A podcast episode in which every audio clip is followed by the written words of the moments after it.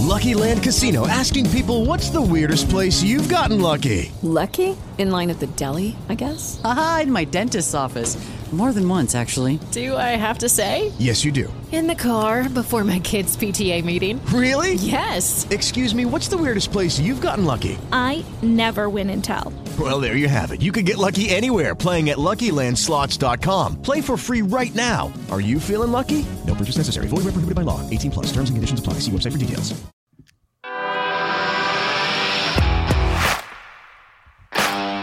Bienvenido a Esto también es política, el podcast que habla tu mismo idioma, con Mario Girón y Miguel Rodríguez.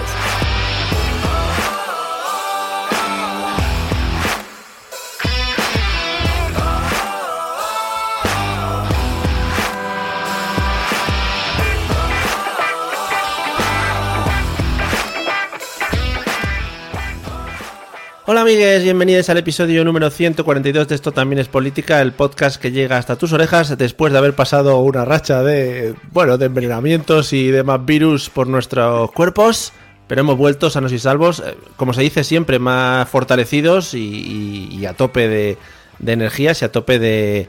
A, a tope de anticuerpos ahora mismo. Eh, ¿Qué tal Miguel? ¿Cómo estás?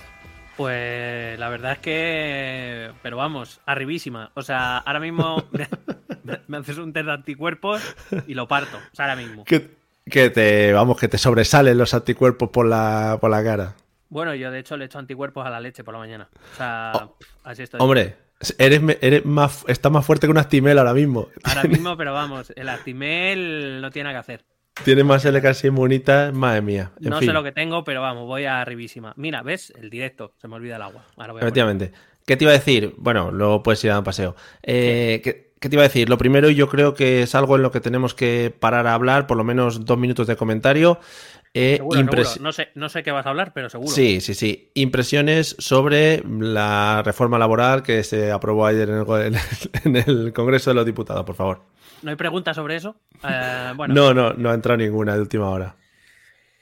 Pues qué decirte, ¿no? Un episodio más dentro de, bueno, eh, la transformación, en la adaptación que es la realidad. Yo, yo he pensado que la realidad del Congreso y de la política española en general es una adaptación de 13 Rue del Percebe. O sea, yo tengo claro ya que, Sí. que Ibáñez no habría imaginado tramas tan, tan absurdas, ¿no? Qué estupendo. Eh, pero bueno, eh, vamos a ver cuánto tardamos en asaltar el Congreso o algo, yo que sé, por Joder. stop de, de counting y estas cosas que ya vimos en Estados Unidos, pues bueno, a ver, cuando llegamos ahora, por la palurdez, hay que decirlo, de uno de los políticos que no sabe darle así o no en un momento determinado, ¿vale? Que las preguntas a veces, las preguntas a veces son como muy retóricas, ¿sabes? Muy lanzadas al aire y tampoco sabes si decir sí, no, sí, no, ¿sabes? Que no. Sí, no, o sea, hay que recordar, era un diputado que además había pedido el voto telemático por encontrarse muy mal, pero resulta que cuando se dio cuenta inmediatamente de su error, salió de, zumbando al Congreso para ver si le dejaban cambiar el voto. O sea, que Hombre, no, que no no estaba. estaba, no estaba mal, estaba. Es que se lo tienen que poner, se lo tienen que poner rollo Tinder, izquierda o derecha, ¿no? ¿Para Claro, dónde quieres claro. tú? Creo, creo que eh, se habla poco del el absentismo laboral de este diputado. ¿eh? Creo que se habla poco aprovechando la reforma laboral. Madre mía. Y por otro lado, pues no sé, eh, esa trama propia de, ¿no? de mm, Juego de Tronos, con los diputados de UPN ahí haciendo la 13-14 al final, fíjate, pues le salió mal por lo que fue. Madre ¿no? mía. Y han quedado muy bien todos. Ha sido muy estupendo, ¿no? Las caras de. Bueno, Bueno, primero bueno, las, el las celebraciones. momento. O sea, el momento, eh, eh, a mí me recordó sinceramente, es como cuando tu equipo mete un gol, lo celebras por todo alto y de repente haces, no, espera, el bar. Sí. no ha Sí, sido. sí, sí. No ha sido. Estarían Teodoro y todos estos ahí, venga, venga, que ahora nos levantamos a aplaudir, venga, que ya va lo nuestro, lo nuestro, lo- pero, pero, ¿qué ha pasado? ¿Qué ha pasado? ¿Qué ha pasado? El tonto de este, ya está. Así que tú, yo solo he pensado, porque quería hacer este comentario al principio, hombre. yo solo he pensado las charlas en la sede de Génova posteriores a la votación. O sea, Eh, ¿Me permites ¿Cómo? una recomendación? sí. Hay un vídeo circulando del programa de esta mañana de Federico Jiménez Los Santos. Canela en rama, un minuto y medio insultando al Partido Popular. O sea, no te puedes hacer una idea. O sea, ya ni siquiera Jiménez Los Santos se cree que ha sido un pucherazo. O sea, imagínate cómo está el tema. O sea, que, que- que Casado ahora defienda que va a ir a una constitución, no sé qué. O sea, Sí. Jiménez Los Santos está diciendo que en realidad es que Teodoro García Gea y el colega son torpes y punto. O sea, no- Claro, no, hay más. En plan, no se podría votar con pues una un- levantas una piruleta roja y una piruleta verde, ¿no? Y ya está, Claro. ya. Claro, y una En amarilla fin. para la abstención. Pero no, se, se- bueno, Claro. se, se equivocó el hombre. Además, que quiero decir, eh, decir que hay un fallo. O sea, de- básicamente la acusación es el, el diputado votó no y el programa informática decidió que era que sí. O sea, es, es que, o sea, esa es la El algoritmo, el algoritmo que me Claro, Esto lo, persigue. controla, esto lo controla Ana Pastor desde Neutral, todo el mundo. Eh, que- Todavía claro, no he lo- escuchado esa excusa, vamos a ver cuánto tarda.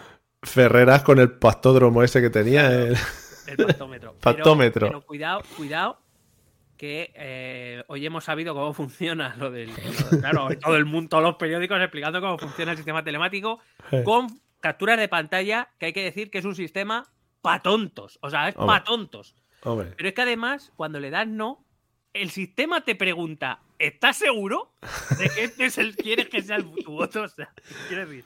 es que le tenían que haber llamado al muchacho. Se quedó la llamada ahí pendiente, le tenía que haber escrito un WhatsApp o algo para confirmar tres veces. En plan, seguro Claro. que no. En fin. No, no, además, además que eso que están sacando, Macarena y tal, no es el reglamento del Congreso y además esas cosas se modificaron eh, en el Congreso. O sea, quiero decir, para eso te dan ese recibo digital diciendo, bueno, te hemos pedido confirmación, has vuelto a confirmar lo que has dicho, si ya no es lo que quieres, no es nuestro problema ya. O sea, es que eres Madre un poco lerding. Bueno, pues nada, eh, otra de esas grandes historias que. Me que gusta, me gustó mucho, lo puse en el Telegram. Eh, mi tuit favorito de este año 2022 Lo- a- pasó a ser uno que diciendo el diputado aceptando YouTube Premium. Han puesto, han puesto muchos de esos, sí, sí, en plan, eh, el diputado este eh, ha encontrado mujeres en su zona interesadas por él. Cosas así. en fin, Es que- y ha, ganado un montón de iPhone 13, el señor, tiene un montón. Sí, sí, sí. No, pasa- bueno, ya sabes que yo, yo soy muy defensor del principio de la navaja de Ockham. La explicación más sencilla es normalmente la cierta. Y sinceramente, pues lo que es la estulticia digital es más- mucho más probable que el sistema haya decidido cambiar los votos, esta cosa, la verdad. Bueno, pues queda ahí otra de, bueno, los grandes movimientos de la política española y sobre todo, pues las, los grandes movimientos que suceden en el Congreso de los Diputados, eh, que ya se va pareciendo más pues a un circo romano en el que ya se puede gritar y ya dentro de nada creo que van a meter un ring de MMA en el centro y se van a dar de torta directamente porque esto ya va a salir Teodoro, se va a arrancar la camisa, bueno, va a ser espectacular. Y creo que, creo que la parte de abajo, donde está Echenique y las que y las secretarias que van tecleando, lo van a inundar para hacer pelea de piraguas, creo. Echenique y las señoras que teclean. bueno, bueno, pues nada, eh, creo que esto había que comentarlo al principio porque es eh, actualidad plena y ahora mismo está en el centro del candelabro. Entonces nosotros no podíamos escaparnos de este pequeño comentario antes de empezar el episodio de hoy en el que como siempre tenemos que agradecer a todos los que nos seguís, a todos los que nos exigís episodios, que también es muy bonito el tema de la exigencia.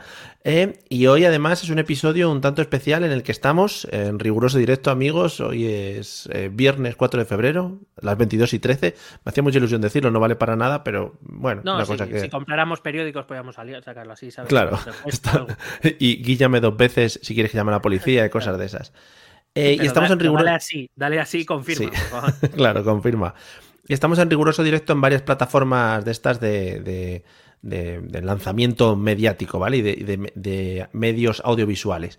Entonces, hoy vamos a hacer, porque lanzamos ya hace un tiempo una pregunta al aire, eh, pidiéndoos preguntas para hacer un programa de preguntas y respuestas. Que lo estaba yo pensando un poco y hubiera estado más guapo un programa de solo preguntas, ¿no? Y sin decir nada. En plan, decir preguntas y luego las respuestas ya que cada uno se busque las suyas, ¿no? O podríamos haber hecho un programa de preguntas y preguntas. Es decir, eh, la gente Claro. pregunta y nosotros contestamos tú. con otras preguntas. A lo tú, pero, o por Claro. ejemplo, ¿er- ¿eres tonto? Eso es una pregunta, por ejemplo, ¿no? Claro, por ejemplo, ¿qué va a pasar entre Ucrania y Rusia? ¿Y por qué no? Y Quiero tú, decir, eh, ¿no? ¿lo sabes tú? ¿Lo sabes tú, Claro, por ejemplo? claro, ¿eh? Vale. Gran programa sería ese. Bueno, pues nos han llegado unas cuantas preguntitas y vamos a pasar a analizarlas, vamos a pasar a hablar de alguna de ellas. Alguna de ellas tiene más enjundia que otras y alguna incluso se sale del tema político, eh, que es lo que nosotros solemos tratar aquí, pero bueno, aquí ya cada uno a su, a su amor. Eh, si te parece, empezamos con la tanda. Eh, con lo que tú quieras, tú mandas. Ok, bueno, pues vamos con la primera pregunta. Nos llegó a través de- del formulario que pusimos. En los que lo estoy viendo en vídeo vais a poder leer la pregunta, que son muy bonitos. Los que no, paso yo a leerla. Nos la mandó Elías. Me parece un gran nombre, además. Eh, pone: Hola, me gustaría pediros hacer un poco de evidentes. O de evidentes. ¿cómo creéis que evolucionará en Europa y en el mundo en general este auge de la ultraderecha que estamos viviendo? Y en general, ¿cómo evolucionará la tendencia política en el medio plazo? En general. Y pone una postdata, eh, pone soy Patreon, que yo creo que aquí está exigiendo mejor respuesta para la Sí, no, aquí pregunta. está prestando uno- unos minutitos de atención, ¿no? Hay que- Va, hay que sí, está diciendo, oye, soy Patreon, mi euro, por favor, aquí lo estoy gastando.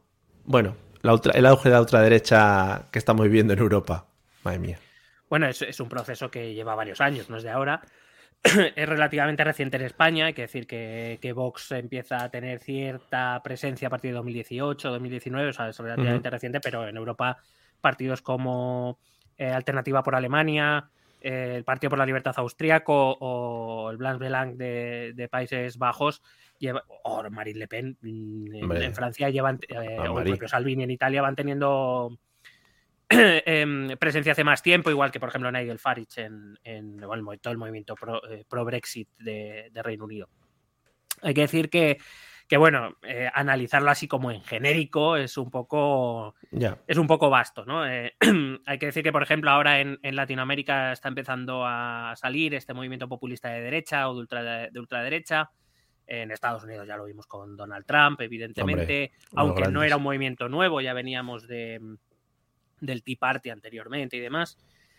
Y, y, bueno, es verdad que, por ejemplo, ahora ha llegado Portugal con, con Chega, que veremos qué fuerza puede tener, aunque ahora con una mayoría absoluta el Partido Socialista va a vivir muy tranquilito.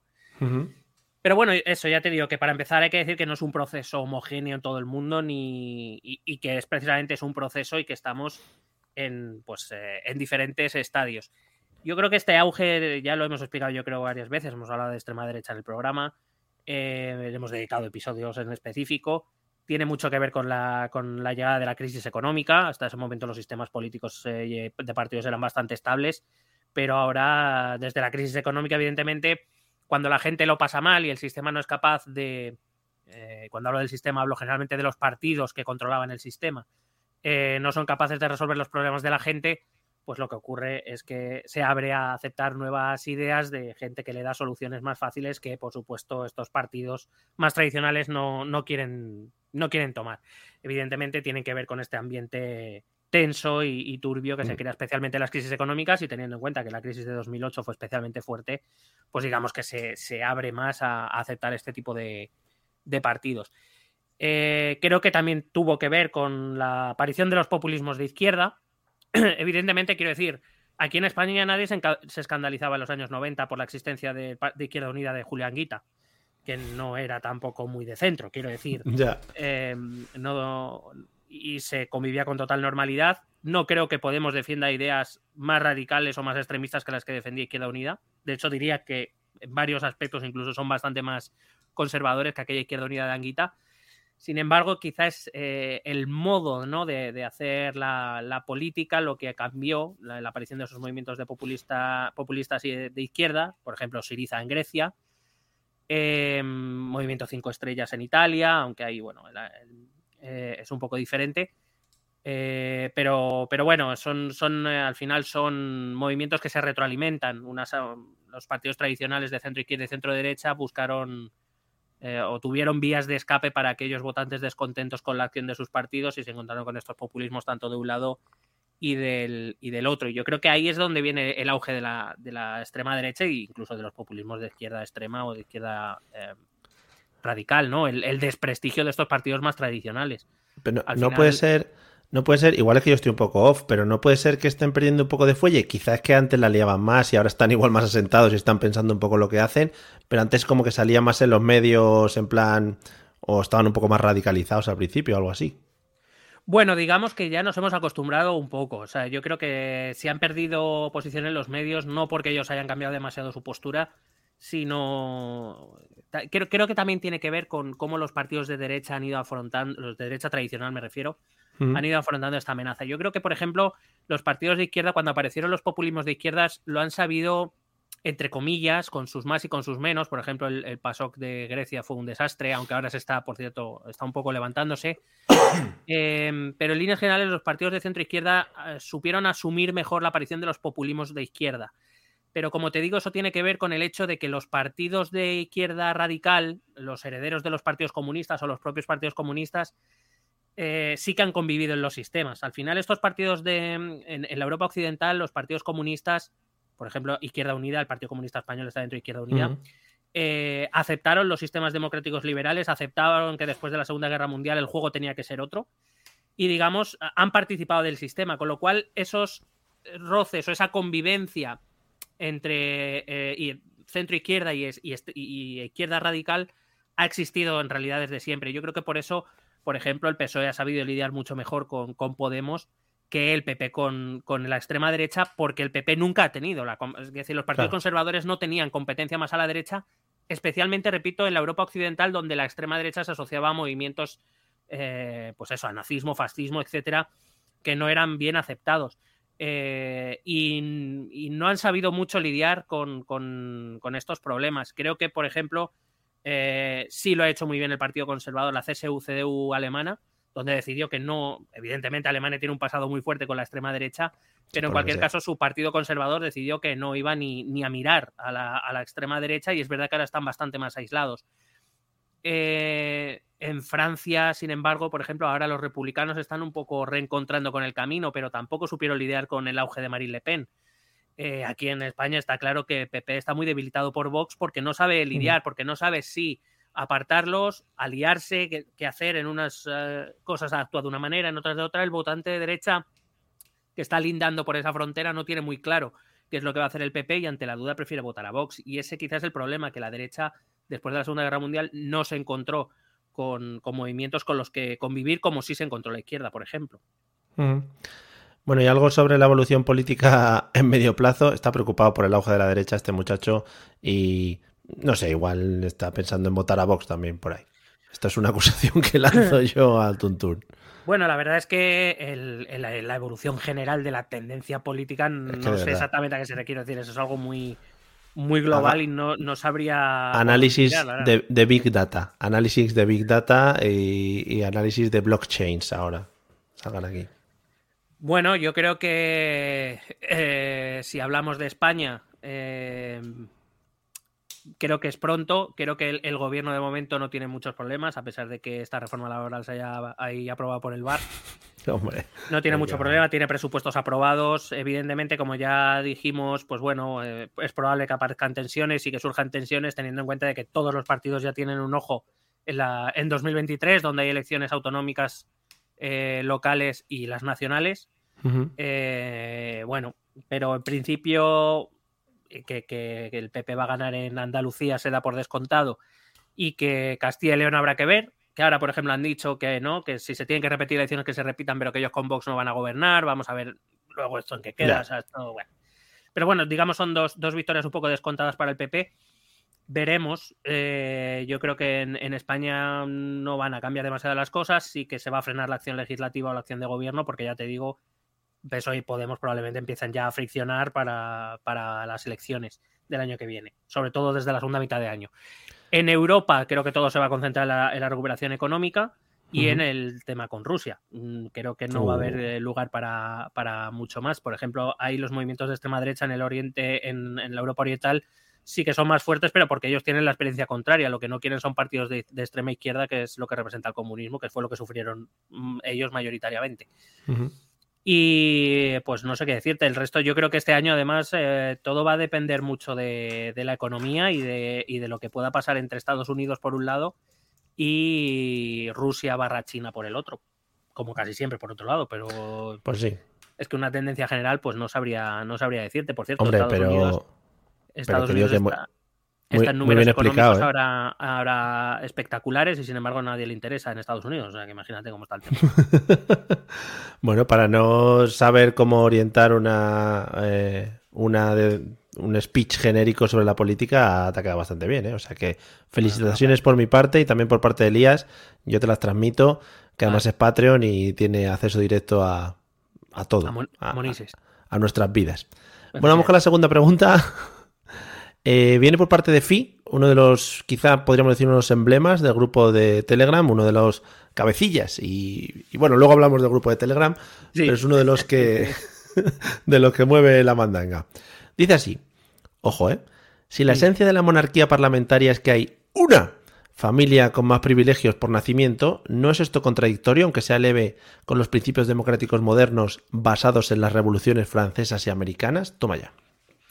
Bueno, esto requeriría una, una respuesta más elaborada de la que probablemente vaya a dar aquí, porque quiero responder a más preguntas o queremos Sí. responder a más preguntas, no solo a esta. Y recordemos que nosotros somos muy monárquicos por parte de las infantas, de la infanta Sofía. Eso, yo soy. Leonor. Leonor- Leonor, hombre, Leonor. Pero vamos, leonorista a tope. Leonorero.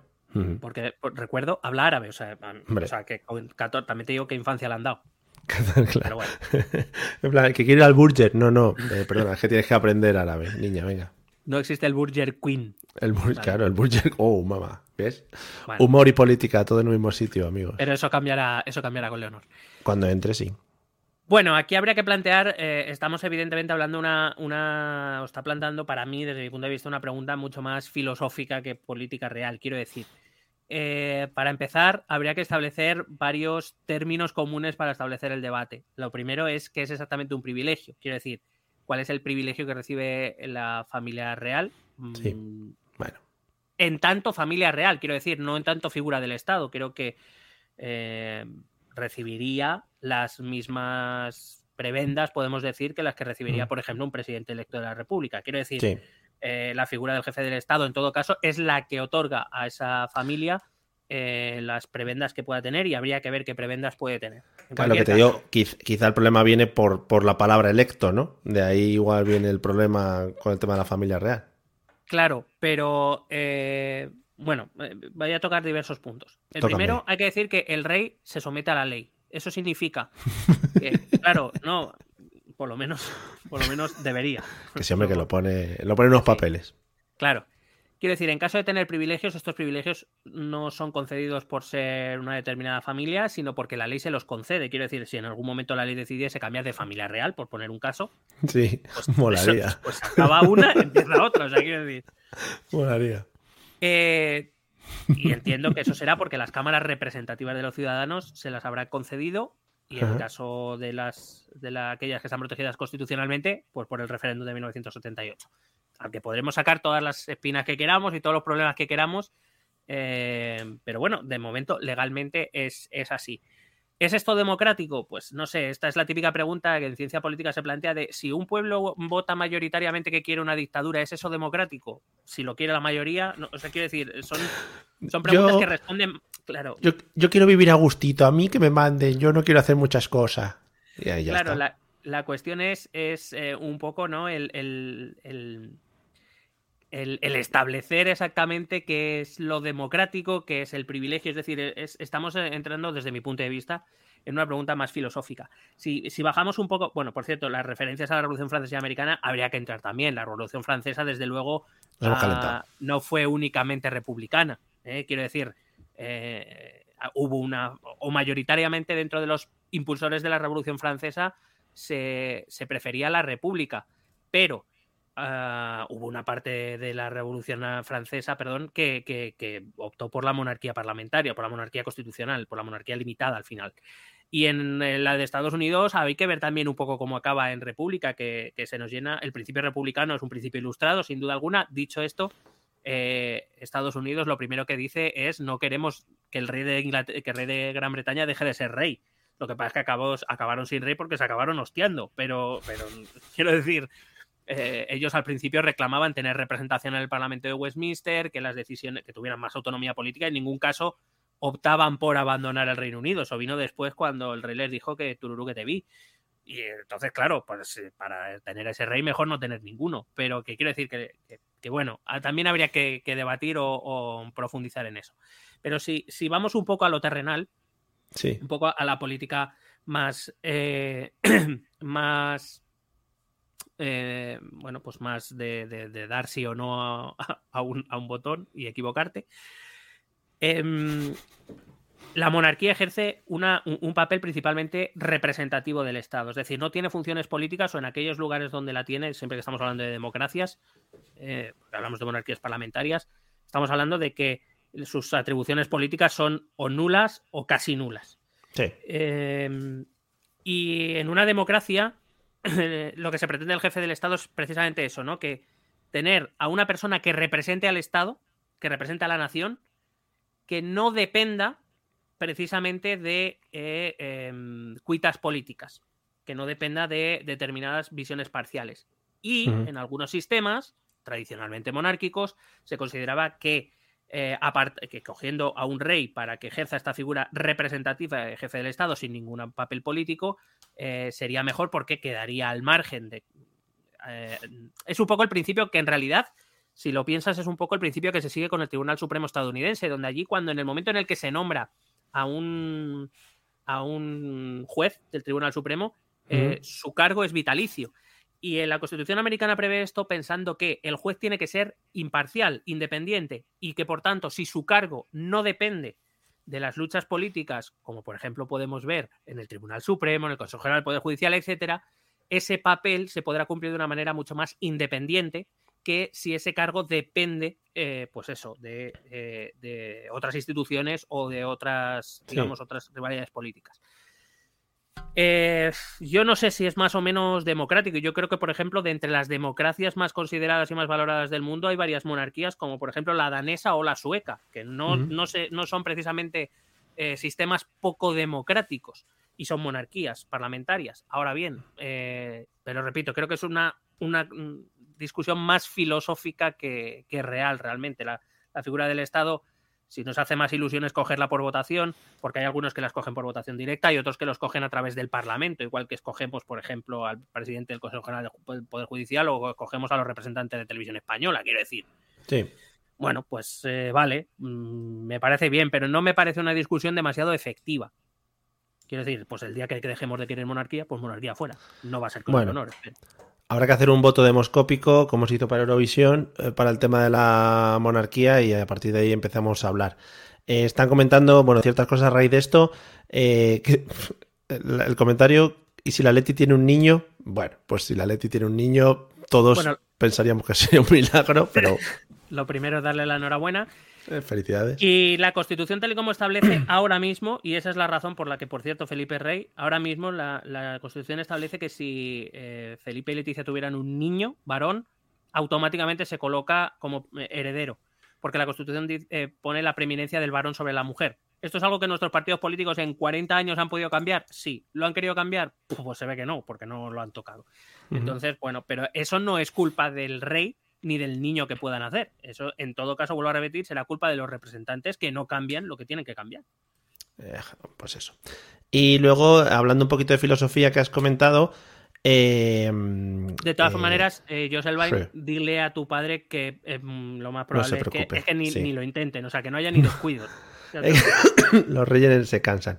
Eh, eh, te dice Eduardo Normion, que es nuestro representante filosófico dentro del grupo de Telegram, una dictadura, si es elegida por votación con garantías, eh, no es dictadura. Entonces, bueno, ahí queda. Pero bueno, o sea, si todos quedamos y hablamos y queremos una dictadura y nos ponemos de acuerdo y tal, pues podríamos mirarlo.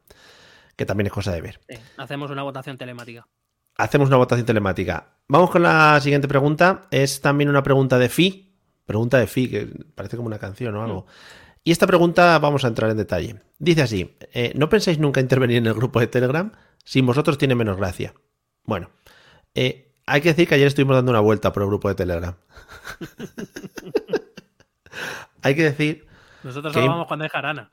sí, he metido un bot últimamente que es muy pesado el bot. O sea, me está cansando más el bot que el propio grupo de Telegram. Porque es que eh, hemos dado poder al pueblo y eso, ¿ves? Son cosas que no se pueden hacer.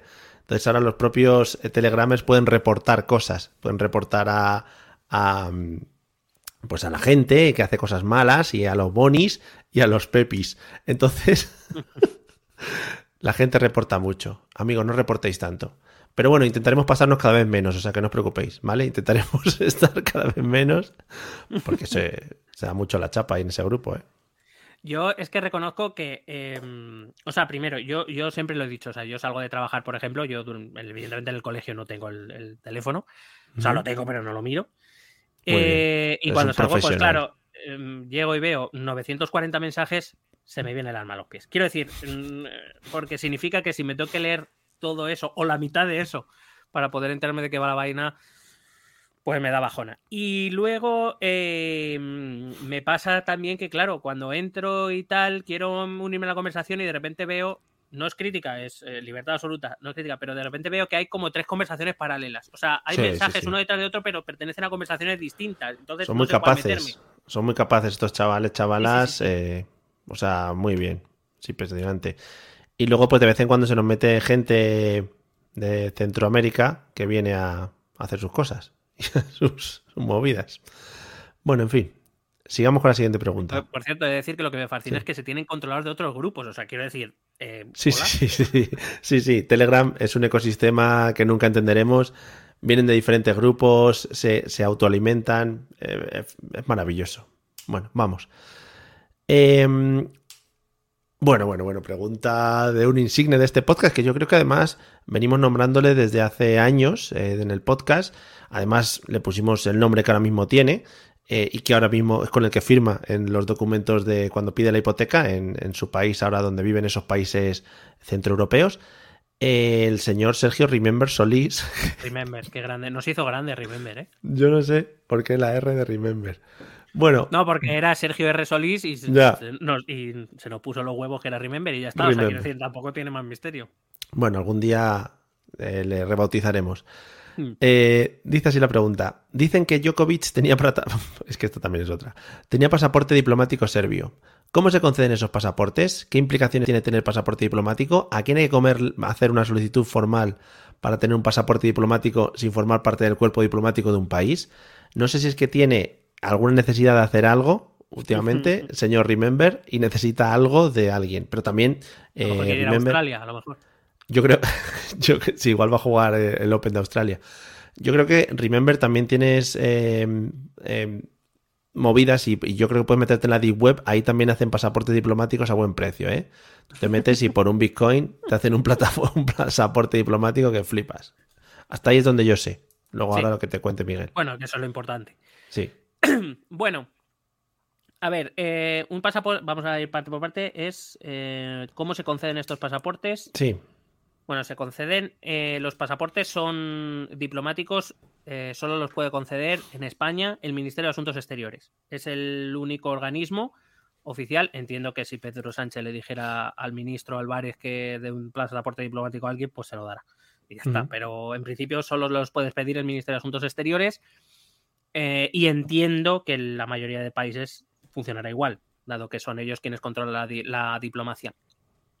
Eh, bueno, hay que decir que el, el pasaporte diplomático es un, es un documento de viaje especial que está expedido, como digo, por, normalmente por los ministerios de Asuntos Exteriores o por algún tipo de agencia gubernamental. Sí. eh, Y, y Dreams.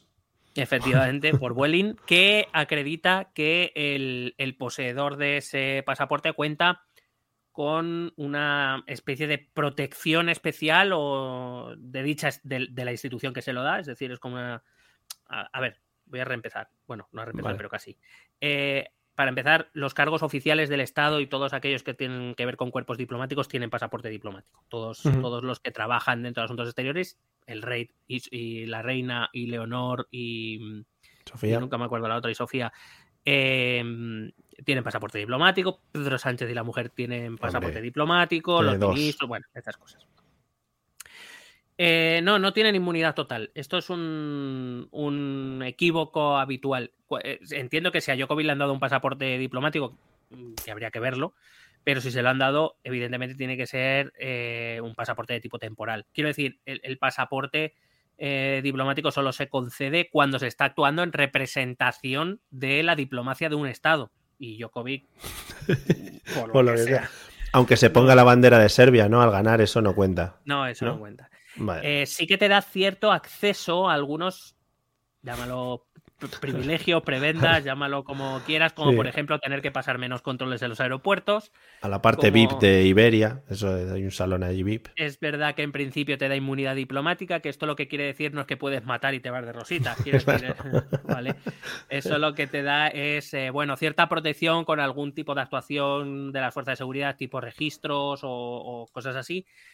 Em, las multas de velocidad, pues te las comes, eso es verdad. O sea, quiero decir que te, que te libras de ellas, pero evidentemente no puedes ir haciendo el mal. porque tengas un pasaporte diplomático. Y el alcance de estos pasaportes, no todos los pasaportes tampoco son iguales, quiero decir, los, los pasaportes o los visados eh, diplomáticos tienen diferentes alcances dependiendo de, de qué tipo de visado se conceda, quiero decir, principalmente depende de dos cosas. Lo... Perdona que te corte, porque creo que están poniendo las cosas del pasaporte diplomático. Eh, dice Angelillo que te dan cascos guapos en el avión, primero. Y JMM60 dice que le permiten pegar balonazos a los recogepelotas. Eso son. Será el de Serbia, el de aquí en España no. Aquí en España eso no lo tenemos. Claro, eh, el alcance de esos pasaportes o visados diplomáticos depende de dos cosas. El, la primera es qué acuerdos tienen los dos estados implicados. Quiero decir, yo no sé qué acuerdos diplomáticos tienen Serbia y Australia. Que se puede comer un, un, un canguro vivo si tienes claro. un pasaporte de eso. Bueno, no creo que los canguros entren ahí porque estos, este tipo, salvo ¿No? que ah. Serbia tenga algún tipo de animal especial que se quieran comer los australianos. Quiero decir, normalmente este tipo de acuerdos. es un, claro, tú, hoy por mí, mañana por ti, ¿no? Eh, vale, claro, es que normalmente este tipo de acuerdos suelen ser recíprocos. Es decir, lo que pueda hacer tus, tus diplomáticos en mi país lo podrán hacer los míos en el tuyo, pero si no, no tiene mucho sentido. Los y australianos, es que tenéis unos haster en Serbia que nos gustan mucho, os dejamos comer canguros. Desde que vimos V. Nos, nos Hombre, está muy rico en Serbia. Y la otra cosa de la que dependen es del alcance del visado. Quiero decir, el visado puede ser temporal, puede ser permanente, puede ser de embajador, puede ser de personal diplomático, puede ser de representante especial. Quiero decir, dependerá de, de muchas cosas. Entiendo que Novak Djokovic no es diplomático, no, no ocupa sea. ningún cargo oficial en Serbia, no pertenece al Ministerio de Asuntos Exteriores. Entiendo que si se le dio algún tipo, más que de pasaporte, diría de visado diplomático, bueno, pues eso, accedería a algunos pequeños privilegios. Entiendo que el objetivo era que no hicieran lo que le hicieron, que era sí. darle un poco, decirle, date media vuelta y vuelve por donde has venido. Pero, por ejemplo, cuidado que un pasaporte diplomático tampoco garantiza automáticamente eh, entrar en un país. Quiero decir, desconozco si Nova Djokovic tenía un pasaporte o un visado, que a lo mejor no es exactamente lo mismo. Pero incluso con un pasaporte tampoco tienes la entrada automática a un país. Eh, porque eso dependerá de las condiciones que el país ponga y, repito, de esos acuerdos bilaterales que tengan. Eh, hay, hay, veces que, el, aunque tú lleves un pasaporte, estoy hablando de un pasaporte diplomático, que sería más que el visado, sí. si tú tienes un pasaporte diplomático, además tienes que llevar un visado, es decir, además tienes que, que, que te den el permiso Por lo que sea. del país entrante, que hmm. puede, puede ser que es lo que le haya pasado a Djokovic. Además, Australia siempre, no sé, además con esto de la pandemia, siempre ha sido como más restrictivos a la hora de dejar pasar gente y a la hora de dejar cruzar fronteras y todo ese tipo de cosas, ¿no? Pero eh, en, evidentemente con el COVID mucho más, con eh, el, el Djokovic mucho más, pero eh, pero Australia ha sido muy restrictiva desde hace muchos años, en general, con la gente que entre con la inmigración. Sí, sí, sí. Muchos años. O sea, uh -huh. que, que, Por eso. Un, un, un, A ver, entiendo, evidentemente el embajador no tiene ningún problema. Ahora, alguien que lleve un pasaporte diplomático, eso ya es otro cantar. Yo me imagino a Djokovic por el aeropuerto con el pasaporte dando a la gente en la cara. Tengo pasaporte diplomático, quitarse, fuera. Sí. Lo llevaba ahí en la boca. Bueno, cómeme el pasaporte, ¿no? Y todos ahí, vea, Djokovic, que te está calentando y luego, si al final no fue por la vacuna, fue porque le dio un guantazo a uno que estaba ahí. Dijo, no, soy diplomático. Si al final fue Djokovic dijo, yo entro por mis huevos y dije, no, hasta no, para huevos los míos. Claro. Así que hasta luego. Bueno, remember, si consigues un pasaporte diplomático por lo que sea, pues ya nos dices qué privilegios tienes y si puedes, yo qué sé, mearle en la cara a la gente o cosas así, que es lo que nos gusta a nosotros. Vamos con la siguiente. Porque lo hacemos muchísimo. Efectivamente, a mí me gusta mucho. Bueno, nuestras intimidades quedan ahí. Álvaro MB eh, dice así. ¿Estáis comiendo menos carne gracias al debate abierto por el Ministerio, por el ministerio Garzón? El Ministerio Garzón, ¿eh? No lo he sí, retocado. Sí, el, ministerio, el, ministerio de, el Ministerio Garzón, sí. El nuevo Ministerio de Garzones. Está, pues eso, el juez, el juez Garzón y, y el, otro, están todos los garzones. Claro, y el hermano, y el hermano de Alberto. Claro, lo, todo lo, y el padre, entiendo que también se apellidará claro. igual. Sí, todos los que están ahí hablando. Bueno, no sé bueno, si pues quieres no. meter algo sobre esto. Mm, yo, sinceramente, ni no. O sea, yo sigo comiendo la misma carne. A ver, que ya, ya, ya, hablamos, pero vamos, que esto fue un sinsentido también. O sea, Garzón dijo lo que está firmado con el, el pacto de gobierno, sí. ha dicho lo que la Unión Europea tiene como objetivo, ha dicho vale. lo que el PP decía hace dos años. O sea, quiero decir que tampoco es que no sé por qué se ha montado tanto revuelo, la verdad, pero bueno. Por, por, porque lo ha dicho él también, ¿sabes? Es en plan, a ver, a ver, cuando va a hablar? ¿Qué va a hablar? ¿Qué va a hablar el ministro? El ministro, ¿qué? a hablar, a ver qué dice, a ver qué dice. ¿A qué dice? ¿Que no se puede fumar en esta sala? ¡Ha prohibido fumar en España! Y está robando los cigarros al, a la gente. Claro, eh, eh, quizá aquí el problema es, como siempre, no es decir las cosas mal dichas, sino no explicar a qué vienen las cosas. Quiero decir, de repente de la nada a Garzón se le ocurre hablar de las macrogranjas y de que quiere acabar con ellas, que quiere cerrar lo que sea. Que bueno, mira. Em, claro, pero aquí en general la gente dice, vamos a ver, España tiene mucha carne, muy buena, ¿por qué coño me quieres quitar la carne? Esto es algo que parece ser que Podemos todavía no ha entendido. El chuletón. No porque, no porque no lo tengan en el programa y todo eso, que, que, que todos somos conscientes, sino el momento que estamos hasta las pelotas del COVID, en una sociedad cansada, hastiada, que se cabrea a la mínima, uno tiene que saber cuándo lanzar determinados mensajes. Dicho esto, si vas a hablar de ello, explica primero cuál es el problema de la qué es una macrogranja, qué problemas genera, etcétera, etcétera, porque la gente no tiene mucha idea de cómo se hace la carne. La gente piensa, pues eso, se va a la sierra y ve vacas por ahí y piensa que de ahí sale toda la carne del mundo. O sea, no tiene un conocimiento exhausto de, qué es eso de las macrobajas, cómo funcionan y qué perjuicios tienen o qué beneficios pueden tener. Si tú quieres plantear un debate de este tipo, que además es un debate transversal, esto todo el mundo comemos carne, en un país tradicionalmente carnívoro, eh, joder, tienes que plantear las cosas desde un punto de vista más pedagógico o de un debate público un poco más sano. Dicho esto, repito, Garzón no dijo nada que no se supiera ya de a quien tenga un poco de interés sobre este tema respecto al pacto de gobierno, respecto a algo que defendía el PP hace dos años o que defiende y, eh, quiere promover la Unión Europea. Desde aquí, todos tranquilos. Sí, la carne no crece en blisters, amigos, y aparece en el Carrefour de repente en el Mercadona. No, la carne sale de unos animales. Todos tranquilos, podéis seguir comiendo e ingiriendo la misma cantidad de carne que queráis hasta ahora. Bueno, y ya está, ¿vale? No va a venir el ministro Garzón igual, con una rama de olivo a pegaros en la cara. Claro, otro, otro tema es si evidentemente, si efectivamente queremos reducir el consumo de carne, lo que tienes que empezar es con algo un poco más pedagógico, algo un poco más divulgativo. Lo que no puedes es, venir a insinuar ya que, vamos a cerrar todas las macrogranjas y no vas a comer carne porque no vas a poder. Claro, claro. Pues, va, va, a ser carne de contrabando, ¿no? La van a pasar en las puertas de los colegios. Niño. En lata esta que, corría por los años 30 que, que vamos, tenía pinta de ser puta mierda. Muy bien. Vamos con la siguiente pregunta. Amigo Álvaro MB, no te preocupes, puedes seguir comiendo The Burger King. Y próximamente Burger Queen, como ya hemos dicho. Eh, bueno, esta pregunta viene de parte de Andrés, uno de los Andreses del grupo de Telegram, entiendo. Eh, explicaba una turra muy larga en el, en el, título y en el nombre, pero yo puse Andrés un alias, ¿vale? No es su verdadero nombre, entiendo, no entiendo muy bien por qué. Se querrá esconder de los servicios secretos rusos. Dice así. espera, espera, espera un momento, como la historia supongo que será la misma, ¿puedo ir a por agua mientras tú la cuentas? Sí. Efectivamente. ¿Cuándo y cómo se os ocurrió empezar con este podcast? ¿Esperabais durar tanto y tener una legión de fans en un grupo de Telegram? ¿Recomendaríais a quien estuviera interesado en iniciar un podcast? Supongo que es que recomendaríais. No sé si me he cargado alguna palabra a la hora de copiar la pregunta. Bueno, pues eh, la verdad es que este podcast eh, lo hemos hablado un par de veces, lo hemos comentado en un par de ocasiones. Surgió, no recuerdo, hace ya unos cuantos años, no sé si 2019 o algo así. No, 2019 no, antes, antes, 2016 puede ser. Em, y surgió porque aquí el señor Miguel eh, mantenía un blog denominado Esto también es política, en el que de vez en cuando pues escribía cosas como las que hablamos nosotros ahora, pero lo que era escribir. Y en una calurosa tarde de verano valenciana. en una muy calurosa. en la que, bueno, un sofá. 31, 30 de, 31 de julio, si no recuerdo mal. Algo así. Un sofá nos dejó pegados. El sofá, o sea, queda piel todavía nuestra para que se pueda analizar en ese sofá que quedó allí.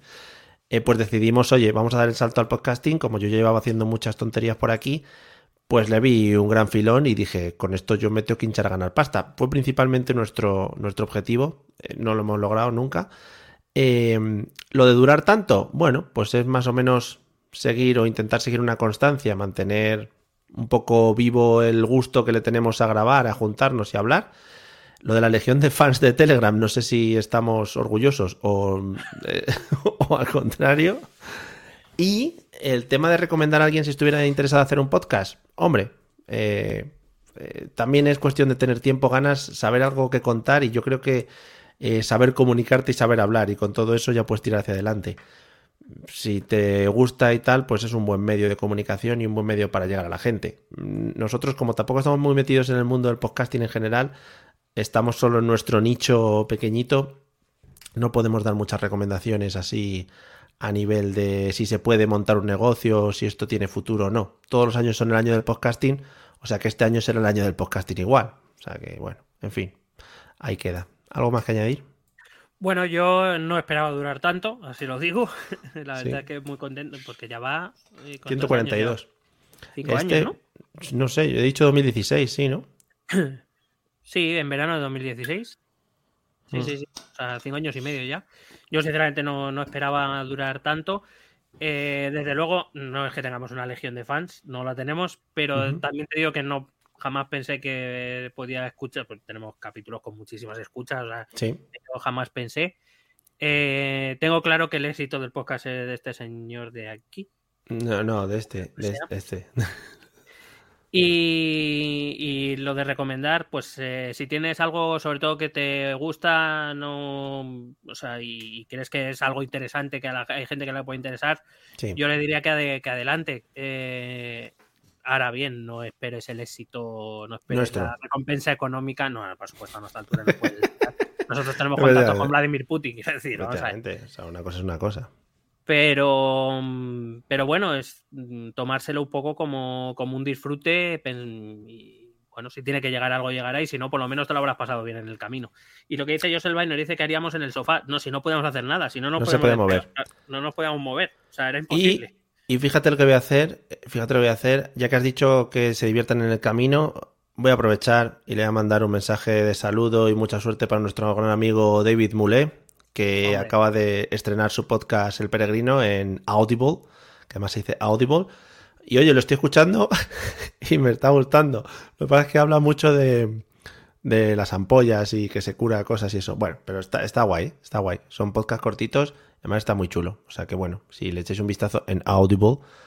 Y además, antes y Bueno, después de cada podcast habla José Coronado, o sea, ¿qué más quieres? ¿Sabes? Échale un orejo. O sea, Échale un orejo un ojo, un orejo. Un orejo. Bueno, pues ahí queda nuestra experiencia como podcasters. Este año creo que es nuestro año, otra vez. Vamos con la siguiente pregunta. Pregunta de Jorge González. Eh, Jorge González no se llamaba el, el de la ruleta, el de No, ese era Fernández, ¿no? Jorge Fernández. Jorge Fernández no es el que es, es, es patinador. Es que yo ahí siempre tengo mucha. No hay un patinador que. Hostia, tío. No, no sé. No sé, no sé. Bueno, Espérate a ver, patinador. Patinador.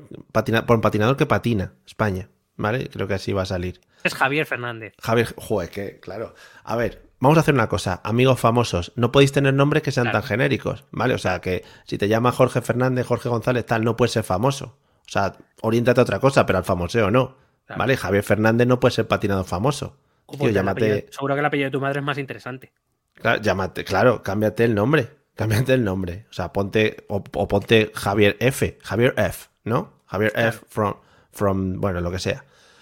Eh, bueno, dice así Jorge González, que al final ni es famoso ni es nada. La Unión Europea está planteando alguna reforma tocha, que creo... Yo entiendo que cuando se juntan en las reuniones, ¿no? Dicen, bueno, a ver, chicos, ¿este año tenemos alguna, alguna movida tocha aquí en Bruselas o cómo lo vemos? Claro. Es que se espera para la temporada otoño-invierno. Claro, algo tocho. Claro. Eh, bueno, vamos a partir de la base de que la Unión Europea en general no es amiga de hacer reformas así Tochas. tochas en general. A veces las ha tenido que hacer. Eh, bueno, porque sí, lo que las ha tenido que hacer. La reforma Mm. de Maastricht, eh, la reforma de 2007 de Lisboa, eh, pues la introducción de, del límite presupuestario y estas cosas porque se le iba de las manos.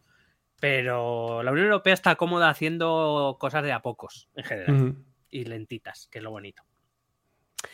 Em, y desde luego ahora mismo no es una época como para experimentar. O sea, la Claro. Unión Europea ahora mismo... eh, creo que la, la Unión Europea sí que va, desde la Unión Europea se va a intentar eh, impulsar muchas reformas nacionales, pero que las hagan los países, no, Claro. no a nivel comunitario. Evidentemente Bueno, va a usar la pasta para esto, la, la fuerza de la pasta, si quieres estos, millon- estos miles de milloncejos, pues vas a tener que hacer algo a cambio. Pero no en lo que es la estructura comunitaria, no veo, por lo menos que yo sepa, y, y igual que me han preguntado, me parece que hay una pregunta por ahí que me ha- pre- pregunta por la política argentina, la cual voy a Sí. hablar con mucho cuidado porque, bueno, Por ya supuesto. por qué. Eh, Europa sí que la sigo bastante y porque todo el mundo sabe que yo in love Hombre. Europa. Europeísta e infantista es lo que. Bueno, infantista igual suena un poco mal. Sí, eh, igual me llevan a la cárcel por eso. Amor Soy a la leonorista, leonorista. Leonorista, eso es. Mejor. Hay que decir que este 2022 ya lo hablábamos, eh, se esperaba que fuera el inicio, el inicio de un proceso largo para iniciar esa política de defensa común, lo que todo el mundo llama el ejército europeo, que eso tardaría en llegar bastante tiempo, pero que bueno, que he visto entre el tema económico, el tema COVID y el tema ruso, no, pues no parece que tampoco vaya a ser este, este el año. Ah. De hecho, además, la OTAN está haciendo muy bien su juego para venir a decirle a la Unión Europea eh, que todavía me necesitas, no te, no te plantees cosas raras, que todavía no es el momento. Relaja, relaja las reformas tochas que venimos nosotros y ya verás. Vale. Entonces, yo creo que ahora mismo eso, la, la Unión Europea se va a centrar en, en que los países hagan determinadas reformas. Eh, el Banco Central Europeo, a ver qué hace, porque tiene, un papel, tiene una papeleta realmente jodida. ¿Eh? Em, porque en teoría el Banco Central Euro- Europeo nació, la función principal del Banco Central Europeo era eh, que, la, que la inflación estuviera siempre en torno al 2%. Ahora mismo estamos un, un huevo por encima, estamos en, en la- a nivel comunitario estamos en torno a un 5%. Mm. Eh, pero claro, la economía todavía requiere de fondos comunes y esto tiene, tiene un papel jodido. Pero por eso digo, tampoco es una época. Ahora mismo Úrsula no, no, no, no tiene mucha, mucha manga tampoco para hacer muchas cosas. Bueno, que se dediquen a lo que se hace en estas épocas así de barbecho, un poco pues a, a cambiar los logos, a reformar los eslóganes y a, a poner pegatinas y cositas por ahí, que eso, bueno, eso siempre queda muy bien y queda como muy cuco, ¿no? Eh, me están haciendo una, me- nos están haciendo una acusación muy fea ¿eh? en el chat. Ya he visto que tenemos una visión muy sesgada de la Unión Europea debido a nuestra relación con Vladimir. Bueno, pues hay cosas que a veces no se pueden hablar, ¿sabes? A veces tienen que quedar ahí y hasta ahí podemos leer. Sí. En fin, y si, si te, te quieres ir a las colonias en Marte, pues venga, a las colonias en Marte, a ver qué tal se están las colonias en Marte. A ver si es que nos creemos que todas las colonias en Marte es aquí como venir a. a ¿Cómo se llamaba? lo del- Marinador, a A Marinador. Marinador, eso es verdad. ¿Por qué se pone siempre Marinador como un lugar en el que te gustaría ir? Y la verdad es que no. Es- yo creo que es un lugar que sigue anclado en los 90. Mm, porque yo creo que es la única ciudad de vacaciones. sí. Claro, claro. En las demás ciudades, si vas de vacaciones, no lo vas a disfrutar igual, porque No, eso es una que- ciudad No, que, específica. proba- que probablemente, bueno, y de hecho, en, en Asturias, por ejemplo, es que ahora mismo no recuerdo el nombre del pueblo, pero junto a Candás se hizo una ciudad de vacaciones ahí con calas y estaba preparado todo para no sé qué, y bueno, está cerrada. Em, pero quiero decir, es que ¿qué, ciudades de vacaciones así que con esa idea de marinador conoces tú? Es que No, no, no. Palmanova, a lo mejor en Palma Mallorca, algo así, pero poco más, ¿eh? No, realmente sí, que es que es la ciudad, eso, pues yo me veo mucho tema típico resort en los que por la noche tienes el típico karaoke, ¿no? El- el- la típica fiesta de Miss, Miss Marinador y Mr. Marinador, qué bonito eso. Joder, que si es que eso emocionaba a cualquiera. Es como volver a los 90, maravilloso. Hombre, que bueno. Señor Jorge González, esperamos haber resuelto tu duda sobre las reformas tochas. Entiendo que, bueno, es una forma de hablar que es muy buena. Eh, Laura nos comenta lo siguiente, y ya empezamos temas Ucrania-Rusias. ¿Hay riesgo real de un conflicto armado en Europa por la tensión con Rusia? Estará preocupada porque igual vive allí en la, en la frontera y o le viene Pues algún entonces, lo sabrá ella, entonces lo sabrá ella mejor que, que nosotros. Sí. Eh, bueno, vamos a ver. El de Ucrania, evidentemente, es un conflicto complejo. Hemos hablado de él en esta época cuando nadie lo hacía. Hay que, por- o sea, hay que decir, lo nuestro es lo nuestro. No, no, no, no, por ponerlo, lo ponemos ahí. O sea, sí, por tic. favor. Eh, es un conflicto que tiene, que tiene muchas capas, es muy complejo, tiene mm, intereses eh, regionales, tiene intereses locos, o sea, tiene conflictos regionales, conflictos locales, conflictos globales. En medio no, no es una situación sencilla. Conflictos personales, incluso. Hay comunidades de vecinos eh, allí que se, que se están liando a palo que flipas. seguramente. Eh, hay que decir que lo que es el conflicto armado ya existe. O sea, el conflicto armado hay desde 2014, cuando se inicia la guerra del Donbass. Que si bien es cierto que está supuestamente bajo un alto el fuego, no- de vez en cuando siempre aparecen noticias de algunas confrontaciones aisladas. Eh, y en principio, mm, que yo sepa, el Estado sigue siendo de guerra en tanto en cuanto no ha habido un tratado de paz. Ha habido los protocolos de Minsk y esto que, que- que lo que digo es abrir el, abrir el paraguas de un alto el fuego, pero no, no hay una paz como tal y de hecho este, esta escalada se inserta dentro de esa guerra que en principio está sucediendo solo en Ucrania. Y digo en principio porque todos sabemos que hay algún soldado ruso que otro ha entrado también, pero bueno, eso ya es otro tema. Eh, aquí la cuestión es saber, si la pregunta es saber qué porcentaje de riesgo real hay de, de- de que estalle la Tercera Guerra Mundial, que yo creo que es lo que ya nos estamos Sí, preguntando. estamos, a- estamos preguntando. eh, o al menos europeo, como pregunta Laura. Eh, la cuestión, eh, para llegar a esa conclusión, hay que valorar qué incentivos se tienen de uno y de otro lado para no querer evitar una guerra. Ujú. Eh, hay gente que puede pensar, no, pero una guerra es lo peor que hay, no puede haber incentivos. Bueno, no, eso no es así. A veces las guerras interesan. Esto es, esto es así, nos gusta o no, y lleva siendo así desde que el ser humano es ser humano. Por eso, por ejemplo, en la actualidad hay 40 conflictos armados activos en el mundo. O sea, quiero decir que no. Las guerras, eh, parece que estamos desde Europa, vivimos una época muy civilizada y todo muy avanzado y tal, pero el mundo no es Europa. Claro, es que igual hablando de guerras, igual te suena la Edad Media, ¿no? De... Dices, no, chico. Entonces, hay que decir que, que ahora mismo, eh, lo explicábamos en ese este, nuestro capítulo 2022 que nos traes, eh, yo, yo sigo manteniéndome en la misma posición, a pesar de que ahora parece que vamos un poco, o que voy un poco en contra de la opinión general. Creo que ahora mismo sigue sin haber incentivos suficientes como para que estalle una guerra entre Estados Unidos y la OTAN contra Rusia. Ahora mismo creo que, pero ni por uno ni por otro lado. Em, el, lengu- el lenguaje público que utilicen o las, los movimientos de tropas evidentemente son importantes, hay que tenerlos en cuenta, pero em, digamos son un poco mm, gallotadas, ¿no? Son, son Ya, un poco de, de- de a ver quién la tiene más grande, a quién la tiene más gorda, o yo desde luego públicamente no me voy a echar para atrás y, y si tú dices esto yo voy a decir lo otro.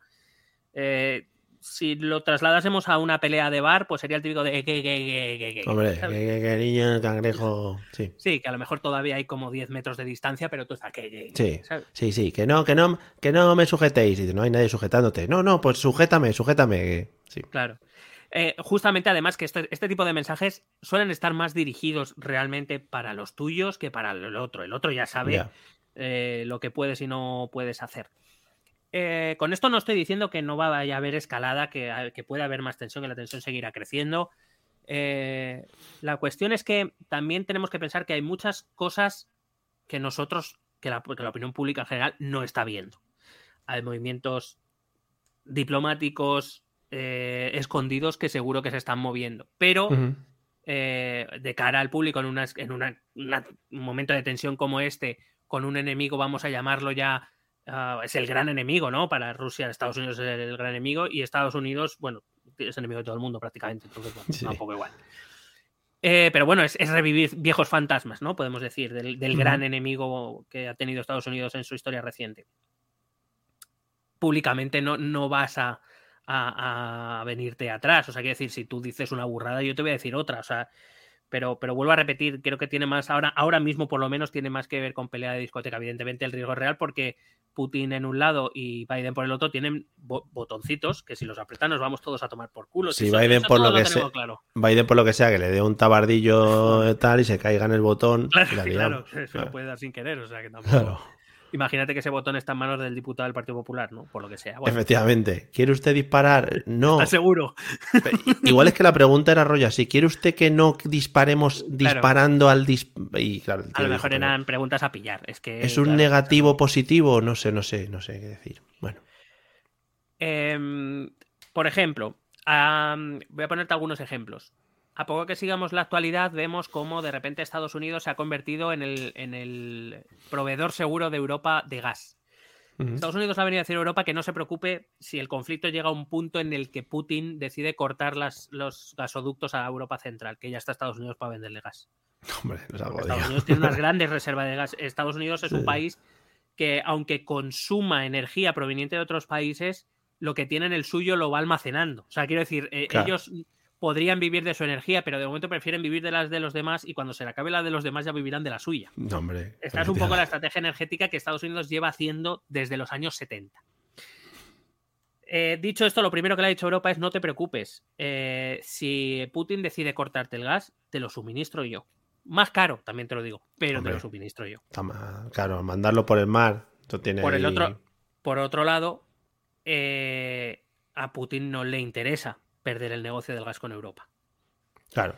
Por eso, por ejemplo, vemos como Alemania tiene una postura un poco. eh, no, no es prorrusa, ni mucho menos, ¿eh? Pero digamos que sí que pre- pretende más abocar al diálogo, en tanto en cuanto su gas depende directamente de, de Rusia.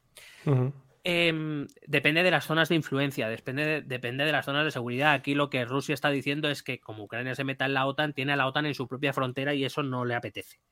Claro. Que podrá ser más o menos comprensible, que hay que defender la libertad de Ucrania para que elija meterse donde le dé la gana. Eh, Aquí entraremos ya en conflictos éticos diferentes. Pero que lo que hay detrás es eh, Rusia diciéndole a la OTAN no te quiero en mi frontera. Mm. Em, está el tema de China. China hoy, por cierto, ha sacado un comunicado conjunto, Xi Jinping y, y Putin. Y evidentemente, eh, eh, de partida, el punto partida de, de China es yo contra Estados Unidos y la OTAN, porque Estados Unidos es mi rival por la hegemonía mundial. Sí. Todo lo que debilita a mi enemigo a mí me va bien. Dicho esto, China y Rusia no son amigos, ni lo van a ser. Eh, para Rusia es tanto amenaza tener a la OTAN en su frontera como tener a China en su frontera. Lo que pasa es que a China no la puede echar porque China ya Claro. está ahí. O sea, no, no, no es que se haya expandido y haya llegado a su frontera, es que China está Sí. ahí. Eh, y China no tiene la capacidad militar ahora mismo de enfrentarse a Estados Unidos. Además que China está rodeada. Quiero decir, China tiene un aliado muy, muy aliado de Estados Unidos en estas cuestiones, que es India, lo tiene en su frontera también. Tiene a Japón, tiene a Australia en el Pacífico, eh, quiero decir, tiene a Corea del Sur junto a ella. Es decir, no, no, no eh, y, y- e internamente China no tiene esa capacidad. Y Rusia, irse sola a la guerra contra Estados Unidos y la OTAN sin China, porque China ahí no se va a meter, Ya. mm, mm, no tiene mucho sentido. Estas son las razones que me llevan a mí a pensar de que vamos a escuchar muchas palabras altisonantes, vamos a escuchar muchas amenazas, pero que de ahí a llegar a un conflicto tiene que pasar otras cosas en medio. Eh, que pueda haber un ataque de falsa bandera por parte de unos o de otros para... Sinceramente, eh, creo que eh, por mucho que pensemos, bueno, no sé Biden, pero al menos sus asesores, eh, los que dirigen el cotarro militar en Estados Unidos y Vladimir Putin, desde luego, saben lo que conllevaría una guerra de ese tipo. Y creo que ambas, ambos partes en este caso tienen mucho más que perder que, que ganar. Yo creo que esto eso va más de ver quién la tiene más gorda. eh, de. Rusia intenta forzar para que la OTAN no llegue a su frontera, intenta forzar para que las regiones de, de Donetsk y de Lugansk se hagan rusas de una puñetera vez. Eh, pero no, sinceramente, me cuesta, no es que me cueste pensar que podamos llegar a una guerra, el ser humano es estúpido y lo ha demostrado muchas veces y a uno un día se le va la mano y hasta aquí, o sea, quiero decir, puede ocurrir. Pero ahora mismo lo que son los incentivos para iniciar una guerra, no, no veo que los haya. Otra cosa es si Ucrania, por ejemplo, un movimiento que sí que puede desencadenar un conflicto más, si no armado, desde luego sí llevarlo mucho más cerca, es que eh, el gobierno ucraniano decida públicamente optar a entrar en la OTAN y que la OTAN le diga que sí. Eh, Eso sí cambia las cosas. Pero veremos. A ver si va a haber guerra y nos van a llamar al frente, que no hemos hecho la mili y yo ahora mismo no sabría cómo manejar una machinga, ¿sabes? No es algo que yo No, no, controlado. no, ni puta idea, vamos. Yo a mí o eso o que me den un, un juego de estos de 3D de sniper del móvil, que es lo único que manejo. Claro, si ahora la guerra ya se hace en, joder, un juego de sniper de esos de los que te de los que patro- de los que salen publicidad publicitados en Instagram, ¿no? De esos Sí. que, que te ponen una niña delante y al malo detrás Claro. y te Fua, eso es bonito. Eso Muy es lo más bonito. del mundo. Dice, yo Eh, tengo sí creo que nivel las 3 cos- en snippet. Sí. Sí, creo que eh, Jocelyn va un poco más cierto. Sí que puede haber conflictos más locales, de menor intensidad, la llamada Claro. guerra híbrida, estos ataques eh, de hackers y estas cosas puede que existan. De ahí empezar una tercera guerra mundial. Porque está claro que si estalla un conflicto entre las dos grandes potencias nucleares del mundo, que son Estados Unidos y Rusia, está claro que lo que empieza es una tercera guerra mundial. Ahí no, Sí. ahí no, ahí sí que no hay dudas. Por eso digo que no creo que estemos en esa situación. Creo. Lo de ayer del voto del Partido Popular fueron los hackers también, que se Sí. metieron. Es que se descargó fotovacaciones.exe y por lo que sea, y ya eso votó por él y. Cuidado que la Vaya. teoría de Jiménez Los Santos, pues si quieres ver el vídeo, es que estaba viendo porno. claro. Eh, ¿Quieres mirar a esta señorita? Sí, sí, sí. Pues, madre mía. Vamos con la siguiente pregunta. Es de Roberto y dice algo tal que así. ¿Por qué Ayuso tiene tanto tirón? ¿Soy el único que la ve como la Maduro de Chamberí? Hombre, siendo no ella de Madrid, ¿no? Porque Hombre. no es madrileña, ¿no? ¿Ella? Quiero recordar, ¿no? ¿no, ¿no vais soletana o algo así? No sé, ¿eh? No sé. Cuidado, ¿eh? Ya, pues me has dejado con la duda, voy a buscar. Cuidado que estoy destapando aquí, bueno, el Ayuso Gate ahora mismo.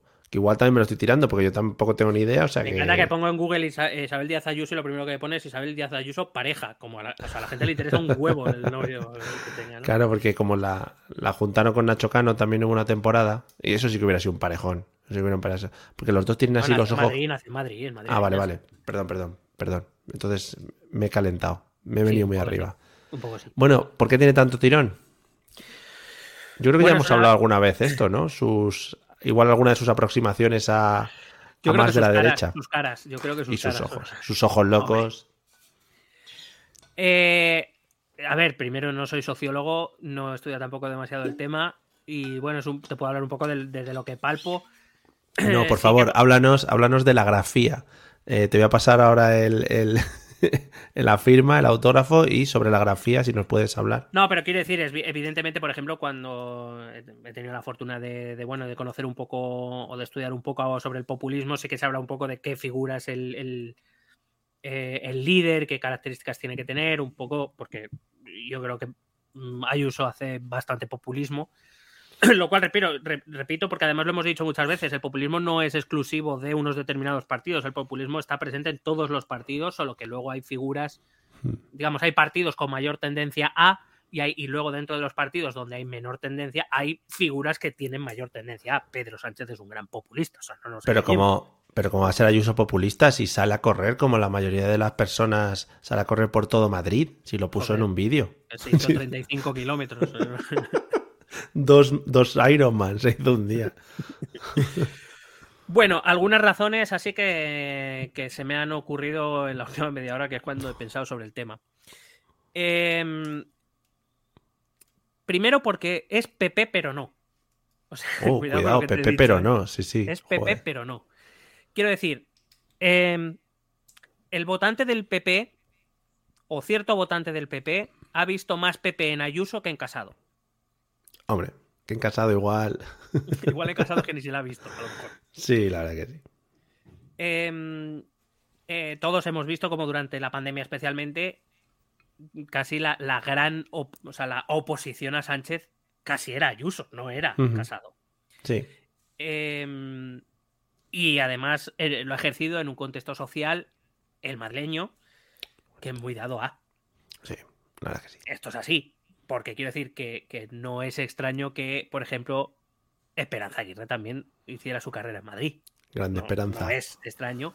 O tampoco eso- es que lo hiciera Ruy Gallardón. Quiero decir, que eran PP, que- pasteles. que si te acuerdas eran PP, pero no. Sí. No sé si ves el concepto al que me refiero. Ojo el eslogan para la próxima campaña de Isabel Díaz Ayuso, Pepe, pero no. Que igual, ¿eh? Cuidado. Bueno, que no solo le funciona a Ayuso, quiero decir, por ejemplo, le funciona. Bueno, Feijóo casi prefiere decir ni que ni el líder del PP lo prefiere decir. Claro, claro.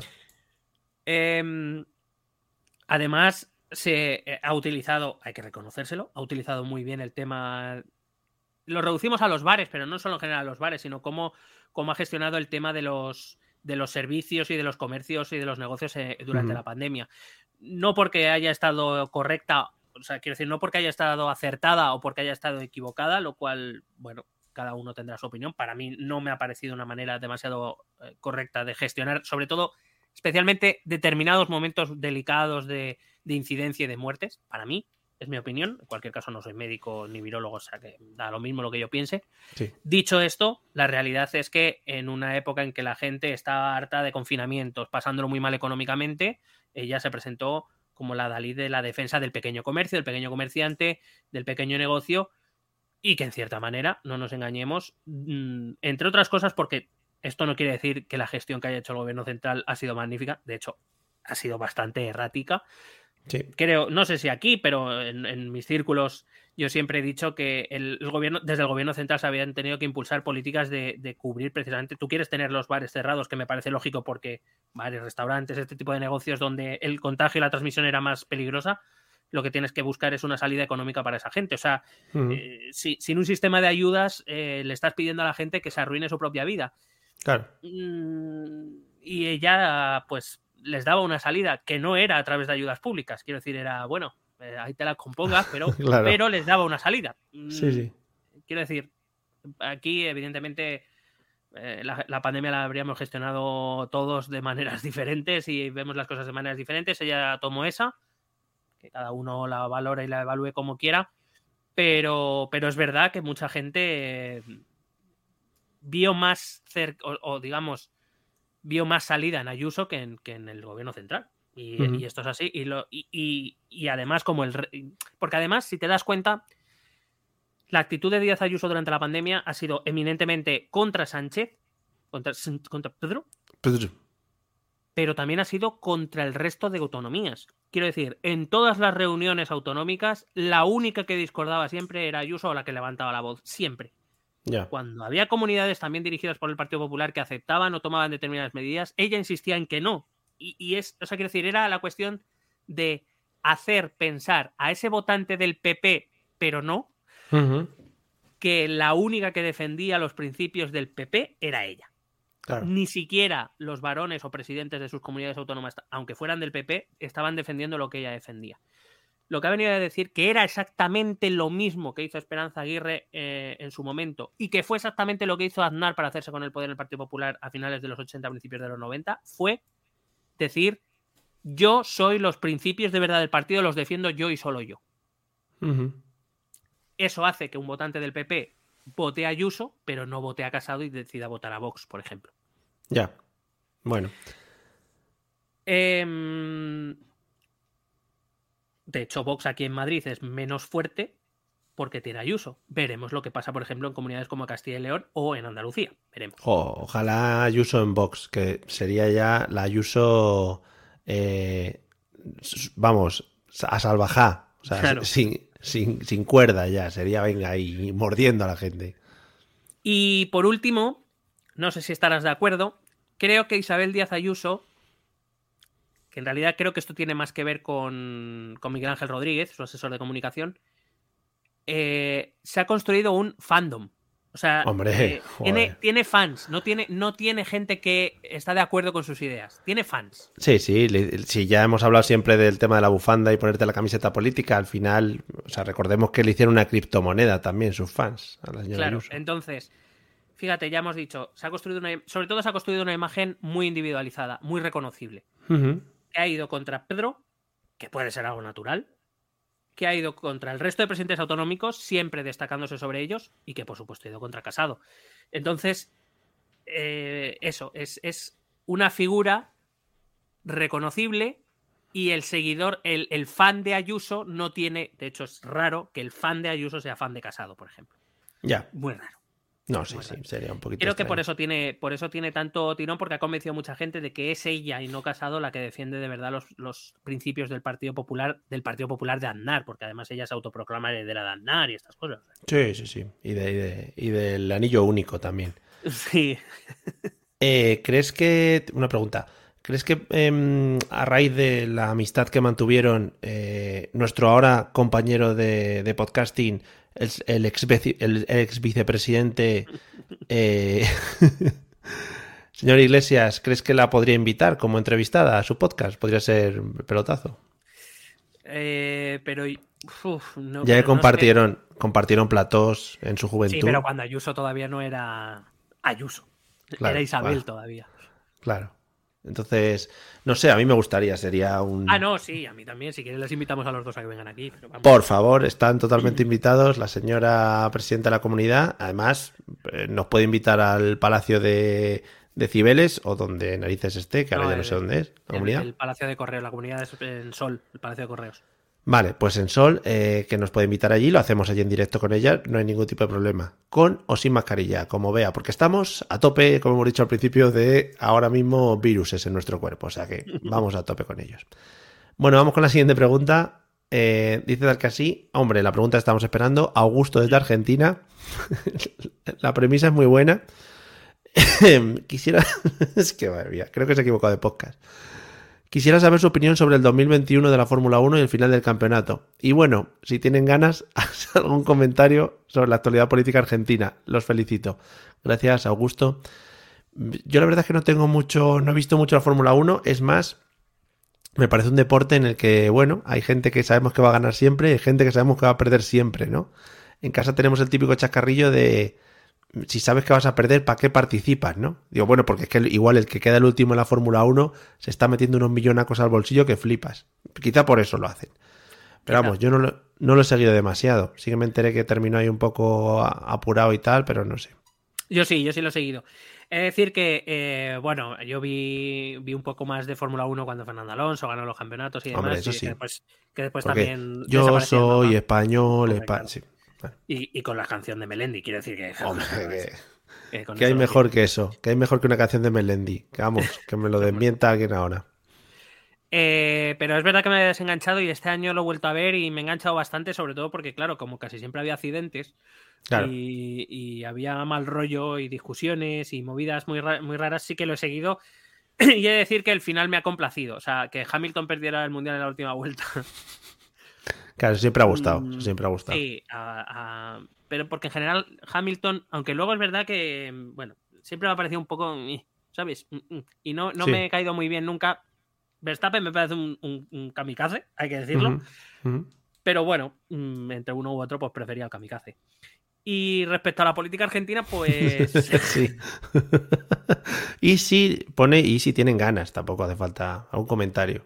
bueno, como tú quieras. Y... Sí, sí, yo tengo ganas. Ah, vale. Yo bueno, no tengo ni puta idea, pero vamos, tengo ganas.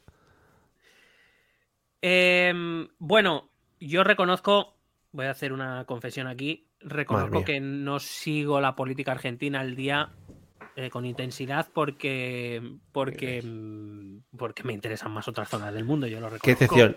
Yo No, creí no, que eras no, el. cre- Creí que eras el. Maldini, el Maldini de la política, ¿no? Que ahora mismo te decíamos un país sudafricano. como- Eres un boca, es que como sabía que me ibas a decir algo de eso, hoy te, te he traído un comentario, o sea, te he traído un Maldini político, para que lo sepas. Sigo la política de Gabón del norte porque. A ver, por favor. Eh, decía que, que, digamos, con intensidad sigo otras políticas, especialmente, ya sabemos, la europea, la española, porque me toca más de cerca, la estadounidense, porque me gusta mucho y porque los medios de comunicación de allí me piden, Sí. me piden siempre aprobación para todo. Por supuesto. Me gusta mucho la política italiana, a la política francesa, son, son cosas que me gustan bastante más. Por ejemplo, ves la británica últimamente ya es que me da bastante igual. No, uy, Pero bueno. están muy party. Sí, entre los parties y que ahora el, primer ministro de Irlanda del Norte ha dimitido, se estaba a leer una parda. Bueno, da igual. Pero va, no va. Pero reconozco que además, eh, eh, bueno, la política rusa, me pregunta Joselvain, la política rusa es bastante aburrida. O sea, quiero decir, todo lo que no sea. Tampoco no tiene mucho, mucha Ni movida. se sí. publica, entonces no. eh, Claro. eh, o sea, viene en lo internacional porque se mete mucho a saco, pero en lo que es internamente, pues tampoco. Em, pero sí es cierto que en Latinoamérica de vez en cuando sí que voy leyendo, repito, no es continuamente, pero sí que me gusta tener, no sé, detallitos de vez en cuando. Ujú. Y de Argentina, pues eh, quizá el último momento donde sí que leí con cierta profundidad fue con las elecciones legislativas del pasado noviembre. Es decir, tampoco ha pasado tanto. No, Joder, no, no- muy bien, muy bien. grave Sí, sí. eh, donde, bueno, esas son unas elecciones en, en Argentina, cada dos años hay elecciones legislativas donde se renueva más o menos la mitad de su Congreso, se llama Cámara de los Diputados o Congreso, no, es Cámara de los Diputados y la mitad del Senado y cada dos años se va renovando la mitad y, bueno, pues este 2021 no coincidía, en 2023 habrá otra vez elecciones presidenciales también para elegir al presidente de Argentina. Y sí que, mm, bueno, pues vi que la, la victoria del, de mm, ¿cómo se llama? Juntos por el Cambio. Es, eh, bonito. No, es que sabes qué pasa, que eh, a veces Juntos por el Cambio aparece como JXC y yo digo. ¿qué coño hace Junts per Cataluña aquí? ¿Sabes? Eh, Ojalá, ¿no? Hemos dado el salto internacional y ya nos hemos movido a otros países. Bueno, claro, entonces eh, por eso... ahora sí que estamos independizados de España, ¿no? Estamos en Argentina, totalmente independientes. Bueno, la plataforma, eh, además, una de las cosas que tiene la política argentina que es diferente a, a la española es que allí son coaliciones, o sea, son muchos partidos pequeños que se reúnen bajo una plataforma y ahí se presentan. Y, mm, y, bueno, la, la coalición o la plataforma Juntos por el Cambio, que es la que lidera Macri, que podemos decir es el, el centro derecha liberal conservador clásico, que puede ser más clásico en, reconocible en Europa, eh, que había perdido las presidenciales. Recuerdo que en Argentina ahora mismo el presidente es eh, Alberto Fernández y la vicepresidenta Cristina Fernández de Kirchner. Molaría Alberto Garzón. Y que de vez en cuando se pasa por España al ministro, al Ministerio de Consumo. Ministerio Garzón, claro. No, no, el Ministerio Garzón. Al Ministerio Garzón. Eh, bueno, pues ahí el- este, este partido que perdió las presidenciales en el 19 ha ganado las, legislativas. eh, ahora mismo las dos la Cámara de Diputados por lo menos está muy repartida, eh, muy dividida. Eso va a hacer evidentemente un poco más complicado el gobierno de Alberto Fernández. Y, pero em, em, quiero decir que sí que te he traído una maldinada. Oh, gracias. Me llamó la atención en, en- en esa, en esas, eh, cuando yo leía acerca de las elecciones, me llamó la atención de una figura que se presentaba a la, no es a la alcaldía, al gobierno de Buenos Aires, no es exacta- a la gobernatura, no, no recuerdo exactamente el nombre, el, el título de- del puesto, pero que quedó en tercer lugar, quedó en tercer lugar y no muy lejos de los kirchneristas que quedaron segundos, que, eh, que fue un tal Javier Milei, que es la cantera argentina. Cuidado que es la cantera trumpiana de Argentina. Madre Cuidado, mía. amigo, Bravo. porque me dio por, porque por la- las cosas que leía de él, digo, hostia, este tiene que ser fino filipino. Ojo Sí. peligro a este, a este, a este gacho. Eh, su partido se llama La Libertad Avanza. Cuidado, cuidado. Y no se sabe cómo avanza. Puede avanzar No a guantazos, a machingans, a lo que sea. Bueno, es una mezcla, te lo juro, es una mezcla, por lo que yo he leído, ¿eh? Entre Trump y Ayuso. Cuidado, que es que va por ahí. ¿Qué tiene de malo eso? Eso es No, no, maravilloso. Si, si yo no, si yo no he dicho que sea malo, yo he dicho que ojo, cuidado. No he dicho nada Ujú. más. Em, es anticomunista. Eh, quiero decir, se llama, cuidado, el partido se llama La Libertad Avanza y es anticomunismo. O sea, comunismo libertad. O sea, es que yo lo Es veo que es- claro. Las veo pautas básicas, sí, sí. Obtuvo el 17% de votos, por cierto, que no fueron pocos en Buenos Aires. Ya ve. eh, muy instalado en el. Pero también tiene, cuidado, es una mezcla entre Trump y Ayuso con toques de Podemos. Joder. Cuidado. Muy bien, ¿eh? porque El, el- utiliza, utiliza la división pueblo y casa. El político, el político definitivo. El político total. Efectivamente. Bueno, eh, ha establecido ese discurso. A ver, en eso es muy trumpiano también. Quiero decir, establece un establishment que se ha apoderado del país, que ha quitado la libertad a los ciudadanos y él que viene de fuera de la política, eh, que viene a arreglar un poco los problemas del país Sí. y, y demás, que la libertad está en peligro, eh, Que, que niega el cambio climático. Hombre, y que la tierra es plana. sí, ya Eh, estamos. es antiabortista, por Hombre, supuesto. por supuesto. Bueno, y a, ra- a raíz de leer eh, mm, sobre este tipo, resulta que en Argentina, que por cierto tiene una ciencia política extraordinaria, em, hay, eh, claro, como hablan mucho, pues al final llegan a conclusiones mejores. Claro, al final, sí. Tirando de estereotipos un poco. Hombre, como debe ser. Claro. Bueno, eh, le, le leí unas, unas declaraciones en las que decía que si le obligaban a elegir entre el Estado o la mafia, elegiría la mafia porque es más eh, obtiene más resultados que el Estado. Simplemente para darte un, así un apunte del personaje. Y entonces allí en la, en la ciencia política ol- se está trabajando con el, con el concepto de provocación estratégica, que viene a decir que es eh, un líder de este tipo lo que hace es eh, generar elementos, hace declaraciones controvertidas, que es algo que conocemos perfectamente, pero digamos que allí le han dado nombre, Em, que lo que hace es eh, generar unas declaraciones polémicas sobre cualquier tema, da igual. Y claro, como especialmente eso llama la atención de los medios de comunicación y de las redes sociales, lo que hace es que ahora de repente todo el mundo empieza a hablar de ese algo, aunque sea para rebatirle, pero todo el mundo empieza a hablar de ese algo y cómo esa persona empieza a dirigir el debate. Y por lo visto este Milei, eh, Javier Milei, eh, eh, está un poco utilizando esto, bueno, como todos los líderes populistas en realidad, que son los que ponen el tema de, de- deja de tirar cosas, Se me ha quedado el boli. que dejan Me he puesto que- nervioso. que empiezan a soltar barrabasadas o burradas pero que llaman mucho la atención y que por tanto dirige el debate público hacia donde ese, ese líder quiere y no se habla de otras cosas que puedan interesar a líderes más tradicionales. Eh, y está, está muy interesante. Eh, de momento, bueno, pr- prometo, prometo informarme más sobre Argentina y hacer un me comprometo antes de que acabe el año a hacer un programa sobre Argentina. Sí, tenemos mucha gente que nos escucha desde Latinoamérica y en concreto pues entiendo que de Argentina, a ver, cuando digo mucha gente, que igual son tres o cuatro personas, porque de vez en cuando nos llegan los, eh, ya te lo he enseñado alguna vez, eh, los puestos que, que tenemos en los rankings normales de iTunes de, de otros países. Eh, por lo visto los- en Colombia lo estamos petando, no entiendo muy bien por qué. Bueno, Estamos el, el 11 en Ja- política de Colombia, el puesto número 11, entiendo que están muy interesados en la política y bueno, pues también en, en rankings argentinos y eso también, también tal. O sea que nada, un saludo para todos y si el señor Milei pues algún día quiere pasarse también por aquí a hablar con nosotros, pues oye, encantado. Hacemos aquí un debate entre los tres maravilloso. sí, hacemos un que, que diga alguna burrada y también nos hacemos, nos aprovechamos nosotros. Efectivamente. Bueno, vamos al lío. Siguiente. Bueno, nos escribe Mami de Dragonas, también una insigne escuchante del podcast y insigne. Always in our heart. Sí, insigne presencia siempre nos ilustra en nuestros directos. Y, y además viene guerrera. Dice tal que así: Movilización ciudadana en España, ¿por qué nos cuesta tanto salir a las calles? Hmm.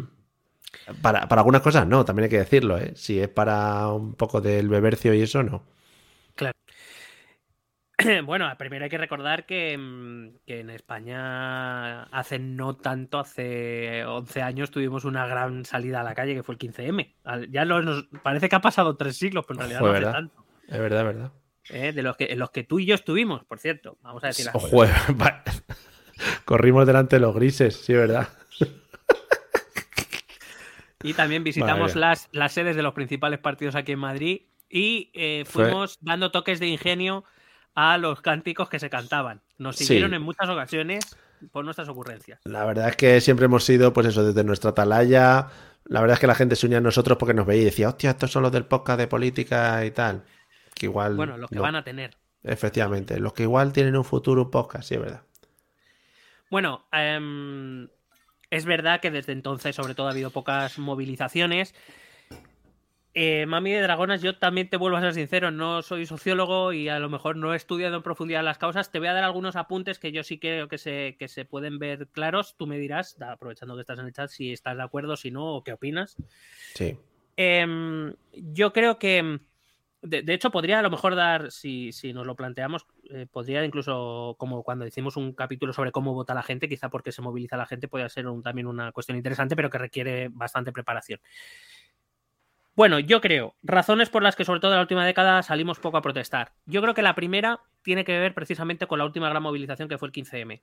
Creo que su desarrollo posterior ha sido muy decepcionante para mucha gente. Hombre, imagínate.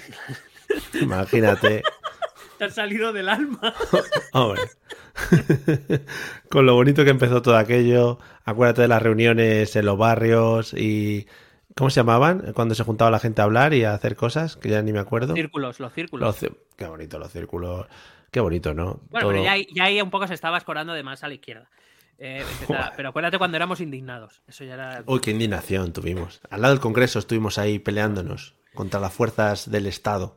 Madre mía. Quiero decir que, que, que, precisamente el 15M representa el por qué quizá no hay, y a partir de ahí he podido intentar o he intentado sacar algunas conclusiones que, que veremos si estáis de acuerdo eh, tanto los oyentes como tú, Mario.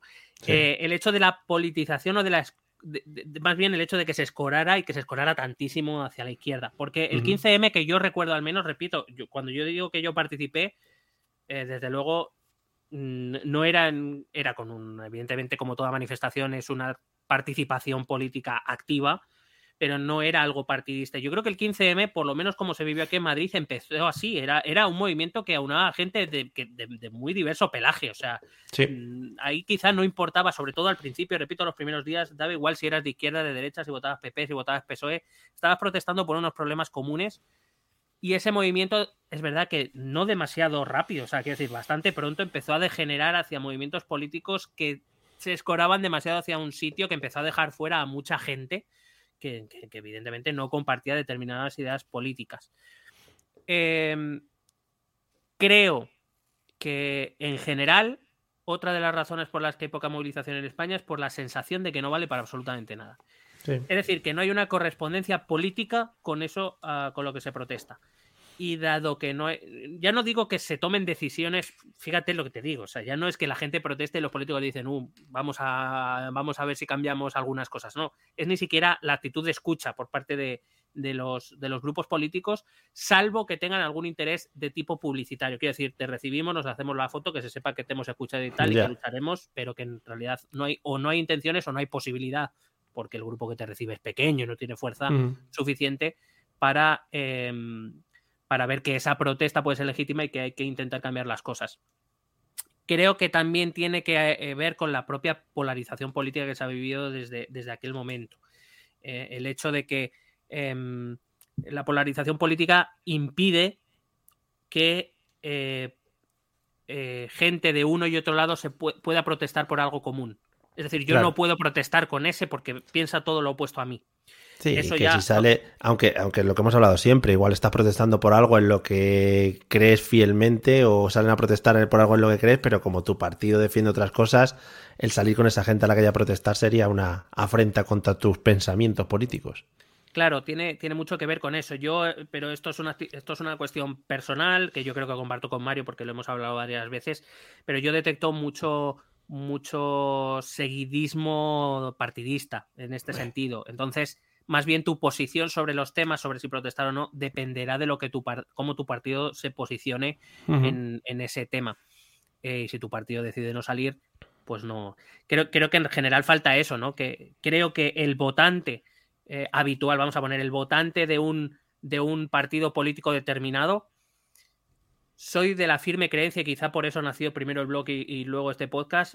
El primero que tiene que es el primero que tiene que criticar a ese mismo partido las cosas que hacen mal, pero yo creo que hay muy poca crítica dentro de los partidos. Claro, no. Eh, se- claro, la crítica al otro además es que se da por sobreentendida, porque si no estaría en ese partido. Si pensara como ese partido, estaría en ese partido. Claro. Ya no, evidentemente no hablo de reconocer lo que otros partidos pueden hacer o proponer que esté más o menos bien. Pero, pero lo que falta es mucha autocrítica. Entonces, ese posicionamiento político depende mucho más del partido que de la actitud individual o de la actitud social, podemos decir. El, o- el 11, el 15M, perdón, el 15M iba en contra de todos los partidos. Es que da igual lo que, cómo se posicionara el PSOE, cómo se posicionara el PP, daba igual. Ahí Mm. salía mucha gente porque estaba cabreada por una serie determinada de motivos. Eh, creo que también faltan objetivos comunes. Yo creo que eh, faltan objetivos a nivel nacional o a nivel más un poco más global. No, no digo tan a, ni- a nivel local, yo creo que sí que hay que protestas locales. Yo creo que Pero cuando- todavía sí que.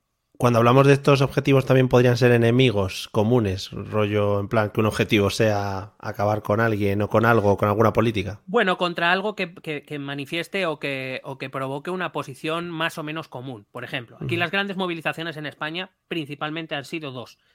Eh, las huelgas generales de los años 80 y 90 Ujú. Y las manifestaciones contra el terrorismo a partir de los años 90. Sí. Han sido las grandes movilizaciones que ha habido en España, pero porque, digamos, provocaban reacciones comunes a problemas más o menos globales. Quiero decir, el problema del trabajo o de las condiciones laborales ha sido un problema común en España para todos los españoles. El problema del terrorismo era un problema para todos los españoles o para casi todos los españoles. Eh, la cuestión está en que esos objetivos, con esa polarización política, también se han disuelto. Porque el votante, el trabajador de derechas y el trabajador de izquierdas normalmente tienen los mismos problemas, pero ya no quieren protestar juntos. También tiene que ver con el, con el desprestigio de los sindicatos, evidentemente, como organización que se ha quedado en los años 90 viviendo del cuento y que evidentemente, pues bueno, no sé cuánta gente joven se afilia ahora a los grandes sindicatos, pero no debe ser mucha. Vaya No, no, pero- golpecito, vaya golpecito de gratis ahora contra esto. no, no, pero si no es, no es una cuestión de gratis. Eh, me, explico. Eh, los sindicatos han sido uno de los grandes gestores de las movilizaciones políticas en España, lo con las grandes huelgas generales. Pero es que ahora mismo UGT y comisiones obreras convocan una huelga general y no les sigue ni Peter. Esto es así, les gusta o no, aunque luego digan que las ha seguido el 90% de la gente, que será el 90% de sus afiliados que cada vez son menos y por algo será. Esto es como cuando la izquierda se pregunta por qué un trabajador vota a la derecha. Desde la óptica ideológica eh, puede ser una pregunta legítima, ¿cómo es posible que un trabajador vote a la derecha? Pero tú como partido de izquierdas tienes que decir, ¿qué no estoy haciendo yo para que este tío vote a la derecha en vez de a mí? Cuando supuestamente yo represento o defiendo mejor sus intereses que la derecha. Pues esto es lo mismo. Y los sindicatos hace mucho tiempo que no, no se preguntan eso. Y se han quedado anclados en los 90. Repito, no sé cuánta gente conoces tú de nuestro ámbito. Ya no hablo de los jóvenes, que para eso, para empezar, tendrían que tener un trabajo. Pero bueno, no sé cuánta gente de la que tú conoces, qué porcentaje está afiliada a un sindicato. Porque no creo que sea mayoritario, que lo sabrá, pero que no creo que sea mayoritario. Yo soy autónomo. Bueno, pero, pero conocerás gente que trabaja. Sí, sí, no, no conozco gente que trabaja. No, ya no es, ya no es quizá ese, mm, ese ímpetu que había antes de joder, tengo sindicatos en mi trabajo, me voy a afiliar a este, a otro, a otro. Es como un poco desencanto con respecto a lo que, pues a lo que puedan hacer o lo que no puedan hacer. Sí. a, la, a la acción sindical. Mira, eh, mi padre, jubilado ya, estaba afiliado a los dos, a UGT y a comisiones, Hombre, a los dos. Ahora, la única razón que siempre me, mi padre, cuando me dice afíliate a un sindicato, lo primero que me dice es por si te pasa algo que tengas un abogado. Eh, o sea, es para lo único que sirve estar sindicado ahora mismo, por lo visto. por la celebración, por la fiesta navideña o por... Que yo digo, coño, pues para eso, me, me- ¿sabes? Me, me afilio a Legalitas. Claro, y ya tienes un abogado, efectivamente. Sí. Claro, ent- entonces, eh, esos faltan, esos, volviendo al tema, faltan esos grandes objetivos que puedan aunar a mucha gente. No los hay. Y si hay algún tipo de objetivo que pueda ser común, está dividido políticamente, polarizado, y eso, ¿sabes? Se separa a la posible, a la posible unión. La ridiculización de algunas causas. ¿eh? Eh, todavía la gente que, por ejemplo, protesta o hace manifestaciones por temas como medio ambiente, se la ve como frikis. Esto es así. eh, Hombre, los que estaban hace, los que estaban hace poco manifestándose porque no querían ponerse vacunas, la gente se ría de ellos, es que de verdad. Y esa gente está ahí manifestándose por sus cosas. De locos. Claro. También, también tiene mucho que ver con un país que protesta más por el tema de Eurovisión. De Hombre, tío, ¿qué me vas a decir tú que no? Luego lo hablamos en nuestro, en nuestro tiempo muerto. En el Showtime. Hmm. Eh, y bueno, eso también, la atomización, ya las, las causas son más pequeñas. Eh, también tiene que ver, yo creo, el endurecimiento de sanciones. Es que ya, eh, y yo te digo porque yo lo he vivido en carnes propias, que yo sin hacer nada me ha venido una multa de 600 pavos. Es decir, pero es que no he hecho nada. ¿Sabes? tiene Sí, tiene sí, un es poco que- que ver. Eres un radical. Y porque no nos engañemos, porque ahora mismo la gente tiene pocas ganas de complicarse más la vida. O sea, bastante complicada ve la vida como para meterse en fregados que además, repito, creo que la sensación generalizada es que no valen para nada. Y como no valen para nada, no voy a gastar ni energía ni tiempo en algo que no me va a suponer ningún cambio. Ya. Igual alguna figura parecida al bloque que se formó con el 15M, que defiendan alguna causa global, como comentabas antes, que nos interesa a todos, podría ser ese aliciente que nos llevase bueno, se, a acer- se movilizarnos. acercó un poco Pacma, pero. Pero ahí se ha Joder, quedado en el límite. No... Creí que ibas a decir Batman, tío, hubiera sido más guay. Se acercó Bueno, un si poco Batman. Si, si Batman, si Batman viene, evidentemente todos le seguimos, ¿no? Salí todos a las calles. Claro, pero más que nada porque al antidisturbio no le, da- no le, da- no tiene cojones atacarlo. Hombre, pero Batman. Mucho mejor Batman, sí. no sé, creo, creo que tiene que ver un poco con eso, ¿no? Y aparte, luego las protestas. Pues es verdad que las, las grandes últimas protestas pues han acabado siempre con violencia, con cargas policiales, con lanzamiento de objetos, con arran- arrancamos las farolas, Claro. yo qué sé. Que es verdad Ya que las protestas nunca han sido, ¿sabes?, de dejar la calle limpia. ¿vale? Se pervierten un poco, pero, sí. Pero, pero creo que, que ahora se, se cree que protestar es eso. Y yo creo que las protestas. Yo, yo recuerdo, mira, la última protesta a la que fui, que fue precisamente aquella que de repente me llegó una multa a casa por algo que además no podía haber hecho porque ni siquiera estaba ahí cuando pasó. Sí. Eh, ah, había más, éramos, y era por algo muy global, problemas económicos, de trabajo y demás.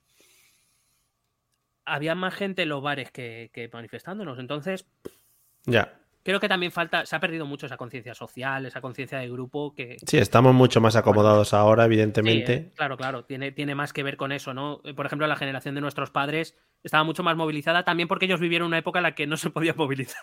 Claro. Ve, digo, vamos a movilizarnos un poquito Claro, ahora que podemos. calentitos si no dormían en un calabozo, ¿sabes? Entonces salieron como con muchas ganas. Pero es verdad que, que la- las generaciones, según va pasando, ya nacemos en condiciones mejores, estamos más, eh, como le gustaría decir a alguien que yo conozco, eh, estamos más aburguesados. Es así. Mm, Sí, hamburguesados. Bueno, eh, eh, vamos a pasar a la siguiente. Mami de Dragonas, si un día quieres que nos movilicemos por algo, nosotros salimos a la calle, no hay problema. Yo qué sé, por el aumento del podcasting en, en algún sitio donde haya que aumentar el podcasting, porque no lo sé, porque este es el año de podcasting, recordemos. Eh, eh, bueno, eh, para Juanan-Dev, ya hemos hablado de Ucrania. Juanan, te lo pasamos si quieres luego por WhatsApp o quedamos para tomar unas cervezas y te contamos el tema de Ucrania y sin problemas. Bueno, espera, que creo- creo que hay otra pregunta. Vamos Sí, creo que hay más para otra adelante. cosa. Vale, seguimos. Eh, JSED, también uno de los grandes ilustres del podcast, Telegram y demás grupos, también anda por aquí por el canal de Twitch, dice, esto va de Ucrania, ¿por qué y hasta cuándo? Esa es la pregunta genérica que lanza al aire. Bueno, por- porque, Ya en- nos apetece, porque nos apeteció y hasta que nos cansemos. Efectivamente. Eh, ya en serio. Va a preguntar todo el mundo sobre el tema de Ucrania y tenéis el capítulo 44. Es que es, es como la promo, ¿no? Lanzamos lanza la promo del podcast. Y tenéis el capítulo 44 con los antecedentes y también habéis hablado de ello en las previsiones para el 2022. Pero, en vez de si va a haber o no invasión guerra, me gustaría saber qué posturas hay tanto dentro de España como en otros países europeos e incluso países fronterizos con, Rusia o más alejados con Rusia o más alejados como Irán que siempre han gozado de cierto apoyo ruso. Estará la otra pregunta ucraniana. Bueno, eh, vamos a empezar por España. Eh, en España yo creo que la postura mayoritaria de los partidos es, es, eh, culpar a Putin de todo, muy pro OTAN. Eh, y el único que se desmarca de ahí es Podemos. Hombre, Eh, como buen Podemos- comunista, como buenos comunistas. Podemos ya llegados. Bueno, sí, que también me gustaría aclarar algo de eso, porque eh, son cosas que a mí me hacen explotar un poco la cabeza. Pero bueno, em, también es verdad que Podemos, bueno, habla de. bueno, somos, somos gente de paz, somos el no a la guerra, se quieren adueñar de esta herencia, precisamente otra movilización política que hubo bastante importante. Desde el punto de vista eh, que no tiene ningún sentido. Quiero decir, partiendo de la base de que cada uno puede opinar lo que le dé la gana, Joder, muy bien. ¿Eh? Sentando las bases de lo que es la libertad, muy bien. porque O sea aquí que- todavía no se ha votado que sea una dictadura. Cuidado. Eh, pero eh, quiero decir, creo que no son situaciones comparables. La guerra de Irak era una guerra en la que el defender el no a la guerra, por ejemplo, defendían países tan poco, tan poco sospechosos de comunismo como Alemania o Francia, que decidieron no apoyar la guerra. Quiero decir, eh, y el no a la guerra tenía que ver también con irnos a un país bastante, mandar a tropas a un país bastante lejano, con poca influencia sobre nosotros, por seguidismo estadounidense. Que entiendo que las razones que llevaron a Aznar a apoyar esa guerra eran razones principalmente eh, de, relación internacional, de prestigio internacional, de acercarse al aliado, al aliado estadounidense, de ganar posición, aprovechando que precisamente el eje franco-alemán se estaba alejando, ganar posiciones internacionalmente, ganar cierto prestigio, salir en la foto de las Azores. Hombre, foto. eso fue muy bonita. Eso fue Todos muy bellos, muy guapos. Sí. Y em, bueno, que quizá podía ser una guerra. Quizá ahí, ahí la decisión era, eh, a- mm, quiero decir, escoger o el bando franco-alemán europeísta o alejar. O, bueno, Aznar decidió eso. Bueno, quiero decir, ya se demostró con los años que de- desde luego no fue, desde mi punto de vista, una decisión demasiado acertada. Dicho esto, esto es una guerra que toca las fronteras europeas, en el caso de que ocurra. Que ya repito, que, nosotros, que yo creo que de momento, de momento al menos, no hay muchas opciones de que estalle una Mm. guerra, por lo menos no en el corto plazo. Ha quedado como titular. Pero que en cualquier caso esto es algo que se está jugando en las fronteras europeas. Esto sí que nos toca de cerca. Esto, esto es otro tema. Y luego que me encanta que Podemos eh, tome esa postura defensora de Vladimir Putin, porque es verdad. Oye, vamos a dejar una, una cosa clara. Estados Unidos no es un ángel de la guarda. No. Ni la OTAN es una organización eh, maravillosa y limpia y pura. Una ONG. No, que no, que no, que no. Dicho esto, que Podemos se torna en una cierta defensa del régimen de Putin, que no es como que la Rusia comunista ya cayó, ¿eh? Que Putin Sí. muy comunista no es tampoco. ya. Pero bueno, eso ya son contradicciones que cada uno verá cómo, cómo sobrelleva. En cualquier ¿No es, caso, no es un poco raro ahora que dices que ya, pues eso, muchos de los regímenes antiguos ya cayeron el seguir poniendo etiquetas de este estilo a líderes políticos o a movimientos políticos que, que son, ya no son tan, quizá no, no son tan homogéneos como antes, ¿no? Que es un poco ya más una amalgama de cosas. Joder, ya, pero eso eh, sí que sí, sí, tienes toda la razón y precisamente yo creo que aquí intentamos luchar un poco Gracias. contra eso. Pero, pero es verdad que el- la etiqueta, la simplificación sí, lo hemos hablado muchas veces. funciona, Claro, Sí, sí. que es ser de izquierdas realmente. Bueno, pues seré de izquierdas cuando me encuentre con alguien de derechas, que esté a mi derecha y, y y al revés, ¿no? Eh, bueno, pero las etiquetas nos, nos, digamos, nos encasillan y nos facilitan la cosa a la hora de abordar determinados temas. Lo que pasa es que, claro, precisamente una de las cosas que defendemos aquí, también por las que nació esto también es política, es porque las cosas son mucho más complejas. Y, y para tomar, para adoptar determinadas posiciones o para poder adoptar una determinada opinión, uno tiene que estar un poco más informado de la complejidad de esas cosas. Si todo nos vale a lo simple, pues claro, las, las, pues al final acaba pasando eso, que Podemos estar defendiendo a Putin. vale. Quiero decir, bueno, pues allá cada uno. Eh, eso en España. Yo creo que en Europa, en líneas generales, también hay una alineación clara con, eh, Estados Unidos y con la OTAN. Quizá, como te he dicho antes, Alemania puede tener una posición no tan beligerante, al menos de palabra, porque mm, tiene dependencia clara de los gasoductos rusos. Eh, tiene el tema comercial, son grandes socios comerciales. Eh, pero no me cabe duda que si el, llegara el momento de tener que decidir, Alemania se va a poner del lado de, de Estados Unidos y de la OTAN y de sus aliados occidentales. Yo, yo no tengo ningún, ninguna duda. Ucrania se dividirá, supongo, Bielo- Ujú. digo, porque ahora también de los países fronterizos, Eh, Bielorrusia es claramente prorruso. Eh, su, su Sí. existencia depende de Rusia, está claro. Y eh, por último, decirte que, bueno, que quizá el único que está jugando así un poco a ser más ambiguo es, es eh, nuestro amigo Víctor Orbán, el, el primer ministro húngaro, que antes de hace cuatro días estaba aquí en Madrid en una cumbre eh, donde el host, el, el, el- ¿cómo se fue? El, ¿Cómo se dice en español? El, Sí, el conductor, ¿no? De la cumbre o el Bueno, el, sí, el presentador, anfitrión, que no me salió. anfitrión. eso. El anfitrión fue Santiago Abascal, pero acabamos, el que estuvo lo más grado de toda Europa, estuvo Orbán, estuvo Marine Le Pen, estuvo, bueno, bueno, Salvini, Me- bueno, estuve- bueno, Salvini no, porque estaba con la movida del, presidente. Me de veo a. Santi, me veo a Santi de, de host, pero de host rollo comedia y dando paso ahí con chistes. Saturday y- Night Live, lo veo. Sí, sí, joder, qué buena. Eh, estuvo aquí y de esa, de esa cumbre, que por cierto tampoco le dieron mucha publicidad, pero bueno, de esa cumbre salió una declaración en la que se culpaba a Putin de todo y sin embargo ayer estaba Putin eh, con Orban allí en Moscú tranquilamente. entonces va, va jugando un poco a ese doble juego. Sí, claro que Putin tiene aliados, Rusia tiene ciertos aliados internacionales, como por ejemplo puede ser Serbia aquí en Europa, o como puede ser eh, Irán, que lo, lo hablaba J. pero Irán es que bastante tiene con lo suyo. Quiero decir, Irán, por supuesto que le dará soporte, o sea, quiero decir, públicamente apoyará a Rusia, eso no cabe duda. Ahora, ¿qué, qué posibilidades tiene Irán de participar o, o de, de meterse en ese conflicto? Salvo- Sí. Más que nada porque antes tenía mucho más sentido, dado que tenía Estados Unidos en Afganistán, pero es que Estados Unidos ya no está en sus fronteras. Y además Irán, repito, está además en un momento ahora en el que está, tiene que va a empezar a convivir con los talibán, está buscando acuerdos con Arabia Saudí, como ya dijimos en el capítulo anterior. Es decir, ahora mismo Irán está otra cosa. Y eh, Irán, en todo caso, es una potencia regional, no global. Y, y, bueno, pues sí, claro, la apoyará públicamente. No sé, pues enviará a algunos mujahidines en caso de que tal, pero. Sí. Como, pero- y- y como dependerá cuando. de cómo- y dependerá de cómo llegue esa guerra a Oriente Medio, claro, porque Arabia Saudí es un aliado estadounidense, entonces habrá que ver muchas cosas. Como cuando mandas a las Olimpiadas un grupo de gente, ¿no? Y mandas ahí a los iraníes, los pobres ahí, venga, un poquito de apoyo. Claro.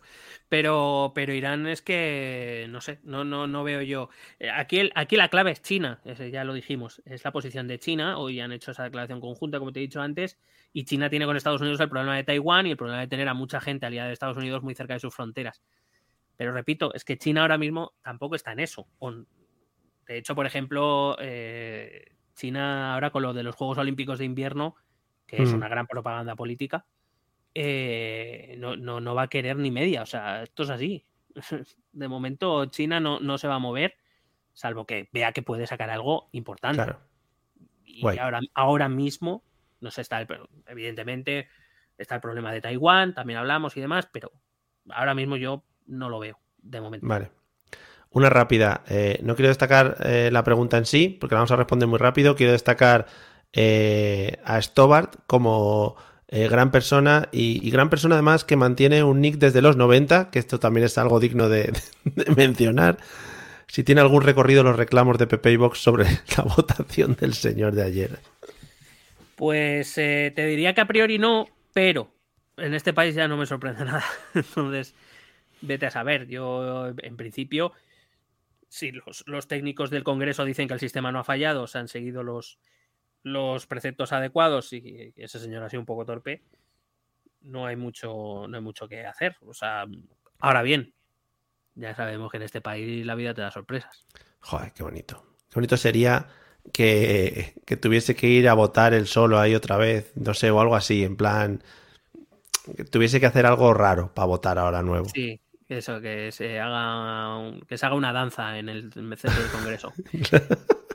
Quiero decir, esto, por ejemplo, en el Parlamento Europeo, que es verdad que esto en el Parlamento Europeo sí que pasa porque las votaciones telemáticas son más habituales o han sido más habituales. eh, esto pasa, muchas veces lo que ocurre es que si un eh, diputado se ha equivocado, se consta en el, acta o en el diario de sesiones, se consta que el, que- que el tal diputado manifiesta que ha errado en su voto y que la orientación de su voto era tal, pero no se cambia el sentido del voto, es decir, el voto era el que era. Claro, equivocado, Si no sabes manejar internet, pues no, lo- pues no te metas a diputado, ¿sabes? Claro. es una, una cuestión.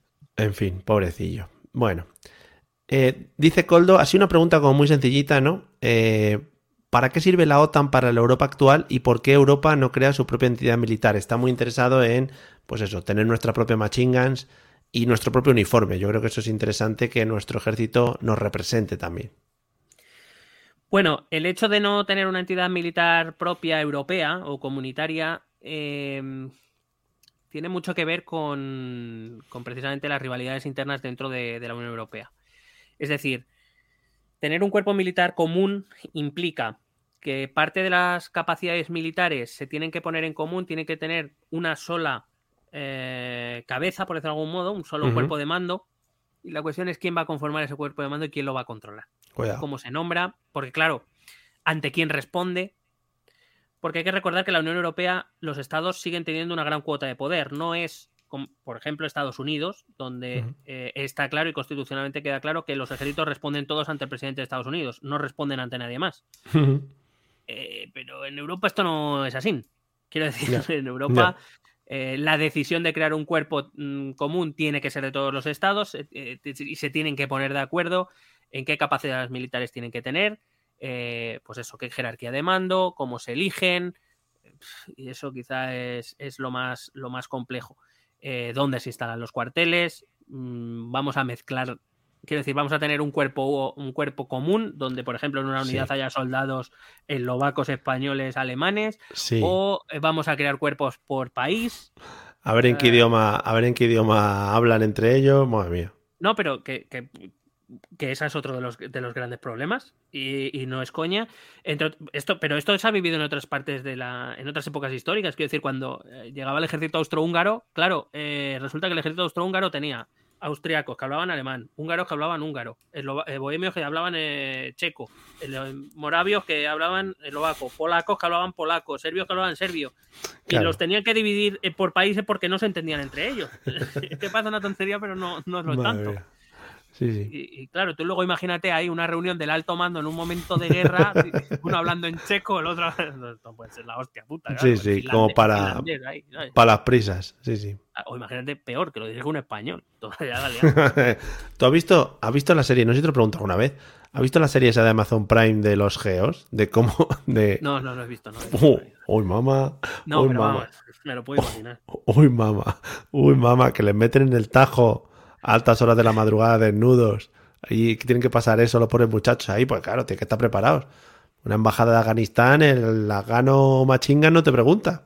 Que estar No, ahí. Pero tampoco te meten el tajo, quiero decir que. Bueno, Buen igual le tienes que estar esperando desnudo en el tajo al, Pues, al- al de la machinga. pues, Muy lógico. sí. Es para verlo. Es para verlo. No, bueno, pero es verdad, eh, quiero decir, eh, em, cómo se enfoca. Es que el enfoque que tiene un ejército es que, mm, digamos, es, es algo complejo. Un ejército no se crea de, de la nada. ¿Sobre qué idea? Porque los ejércitos generalmente se han generado alrededor de determinadas ideas relacionadas con el patriotismo Claro. o con la nación. Bueno, no sé. No, no dudo que haya gente dispuesta a dar la vida por Europa. Hombre. ¿Sabes? No, no es algo tan sencillo. Y la OTAN, el papel, el- lo que sirve es precisamente para ocupar ese hueco que la Unión Europea, por ejemplo, no puede jugar para sí misma.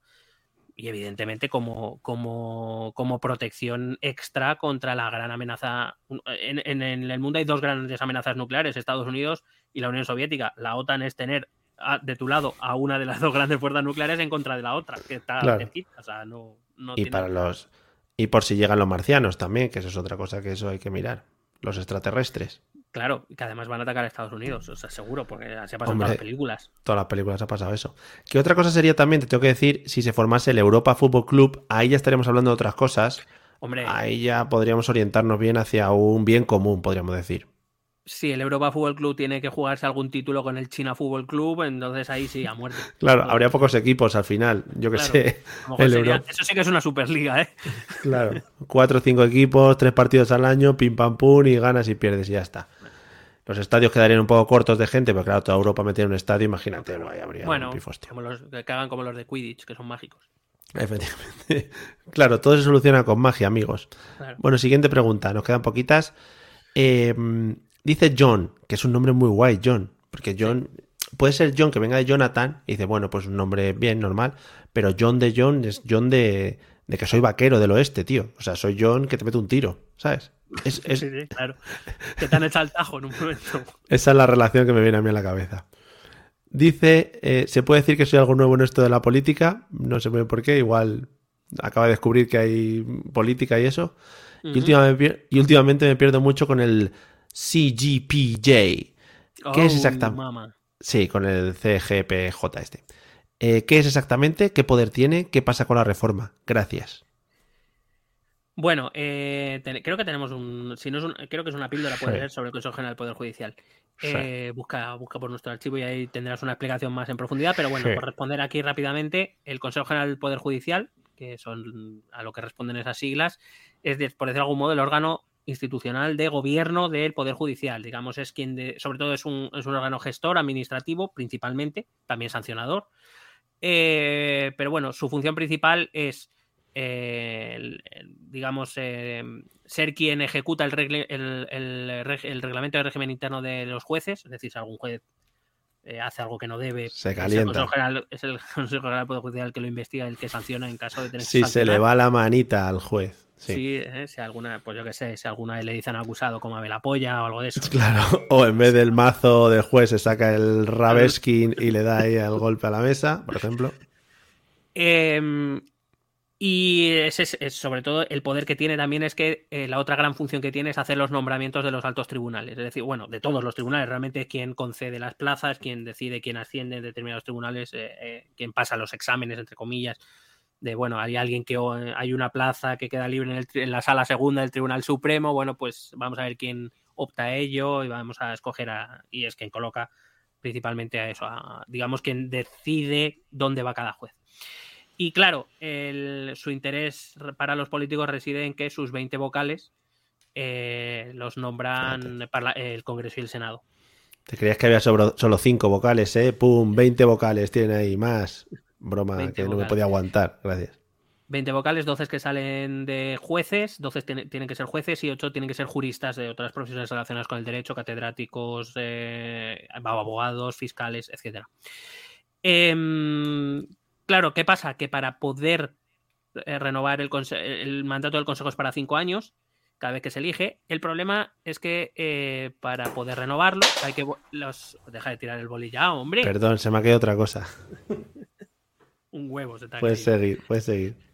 Eh, decía que para poder renovar o elegir vocales eh, se tiene que alcanzar tres quintos de los votos de ambas cámaras. O sea, los, los Eso es 10 muy que le toca al. Congreso y los 10 que le toca al Senado. Tres, tres quintos en, los, en, en el Congreso y en el Senado actual es un huevo. O sea, es muy difícil. Y eso significa que para conseguirlo la única manera pasa porque PSOE y PP se pongan de acuerdo. Son los dos Hombre. partidos mayoritarios y No lo veo raro. mm, se necesitan los votos de ambos. Y por lo que sea, llevan tres años que no se ponen de acuerdo en demasiadas cosas. Es verdad que se han puesto de eh, últimamente se pusieron de acuerdo muy rápido en algunas cosas determinadas, eh, como el Consejo de Radio y Televisión Española, el, el Tribunal Constitucional, me parece y demás, pero en el. Consejo General del Poder Judicial no quieren.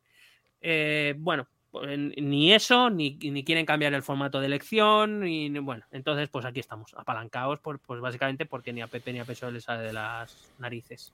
Bueno, pues, su- pues, pues seguramente en un futuro cercano pues tampoco pasará nada y en un futuro lejano pues tampoco pasará nada, o sea que seguiremos esperando como siempre a que Creo estos mierdas... Creo que Carlos Lesmes, que es el presidente actual del Consejo General del Poder Judicial, eh, que ya lleva tres años excedido su mandato, creo que, eh, bueno, no sé si recuerdas una gran película, eh, Indiana Jones y la Última Cruzada, Hombre, por supuesto. cuando llega a donde están los griales solo queda uno de los caballeros que está así ya muy pálido, pues ese es Carlos Lesmes, o sea, plan, veo. yo qué quieres que te cuente, le llega el Indiana Jones en plan, mira, yo que aquí estoy para lo que estaba.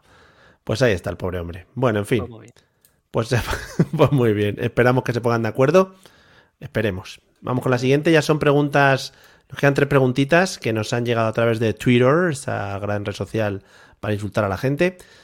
Y dice también otra pregunta como muy, muy, muy concretita. Arroba Ramón Fces, eh, dice así. Influencia geopolítica de Israel más conflicto con Palestina. ¿eh? Es algo, no sé, ligero, como muy, ligero, muy- rápido de contestar. que dices, oye, que me pongo aquí en cinco minutitos, te lo resuelvo, claro. Algo No, es- ligero. Es, es complicado. Además, Israel ahora mismo está sufriendo muchos reveses diplomáticos, eh, precisamente por la cuestión palestina. Eh, eh, ya ha habido algún organismo internacional que ha declarado a Israel como estado donde existe el apartheid contra los palestinos. eh, Que viene a ser decir un poco al mundo, este estado está cometiendo delitos de lesa humanidad. Y cuidado porque Israel está perdiendo el pulso en el sentido de que se está especulando con que puede que la ONU, sal, la ONU, que eh, quiero decir, la- a la ONU nadie le importa salvo que diga algo contra tuya. Entonces sí, entonces ahí tienes algún problema. Sí. Em, eh, se rumorea con que la ONU en, lo, en, los próximos meses puede empezar a elaborar algún tipo de reclamación hacia Israel, lo cual le deja una posición complicada internacionalmente. Es verdad que parecía que había mejorado su posición eh, porque con, con, Trump de presidente había llegado los acuerdos de, creo que eran los acuerdos de Abraham, eh, o se les llamó así, que eran los acuerdos, digamos, eh, unos acuerdos de mínimos para mantener un poco la zona pacificada con sus vecinos musulmanes. Uh -huh. pero, pero yo no sé hacia dónde se encamina esto. Vamos a ver porque, como te digo, tendría que hablar mucho del, del tema, explicar muchas cosas. Mm, eh, veremos si, si, nos lo planteamos para algún capítulo para hacerlo extenso, bueno, extenso, para, para hablar de ello en profundidad. No, ya decimos que no. Sí, no, no, sí, sí. No, sí, no. Decía por la, por la extensión, por la extensión. Claro, pero, pero sí, ahora Israel además ha tenido problemas internos. Ahora, acuérdate que tuvo que salir de la presidencia.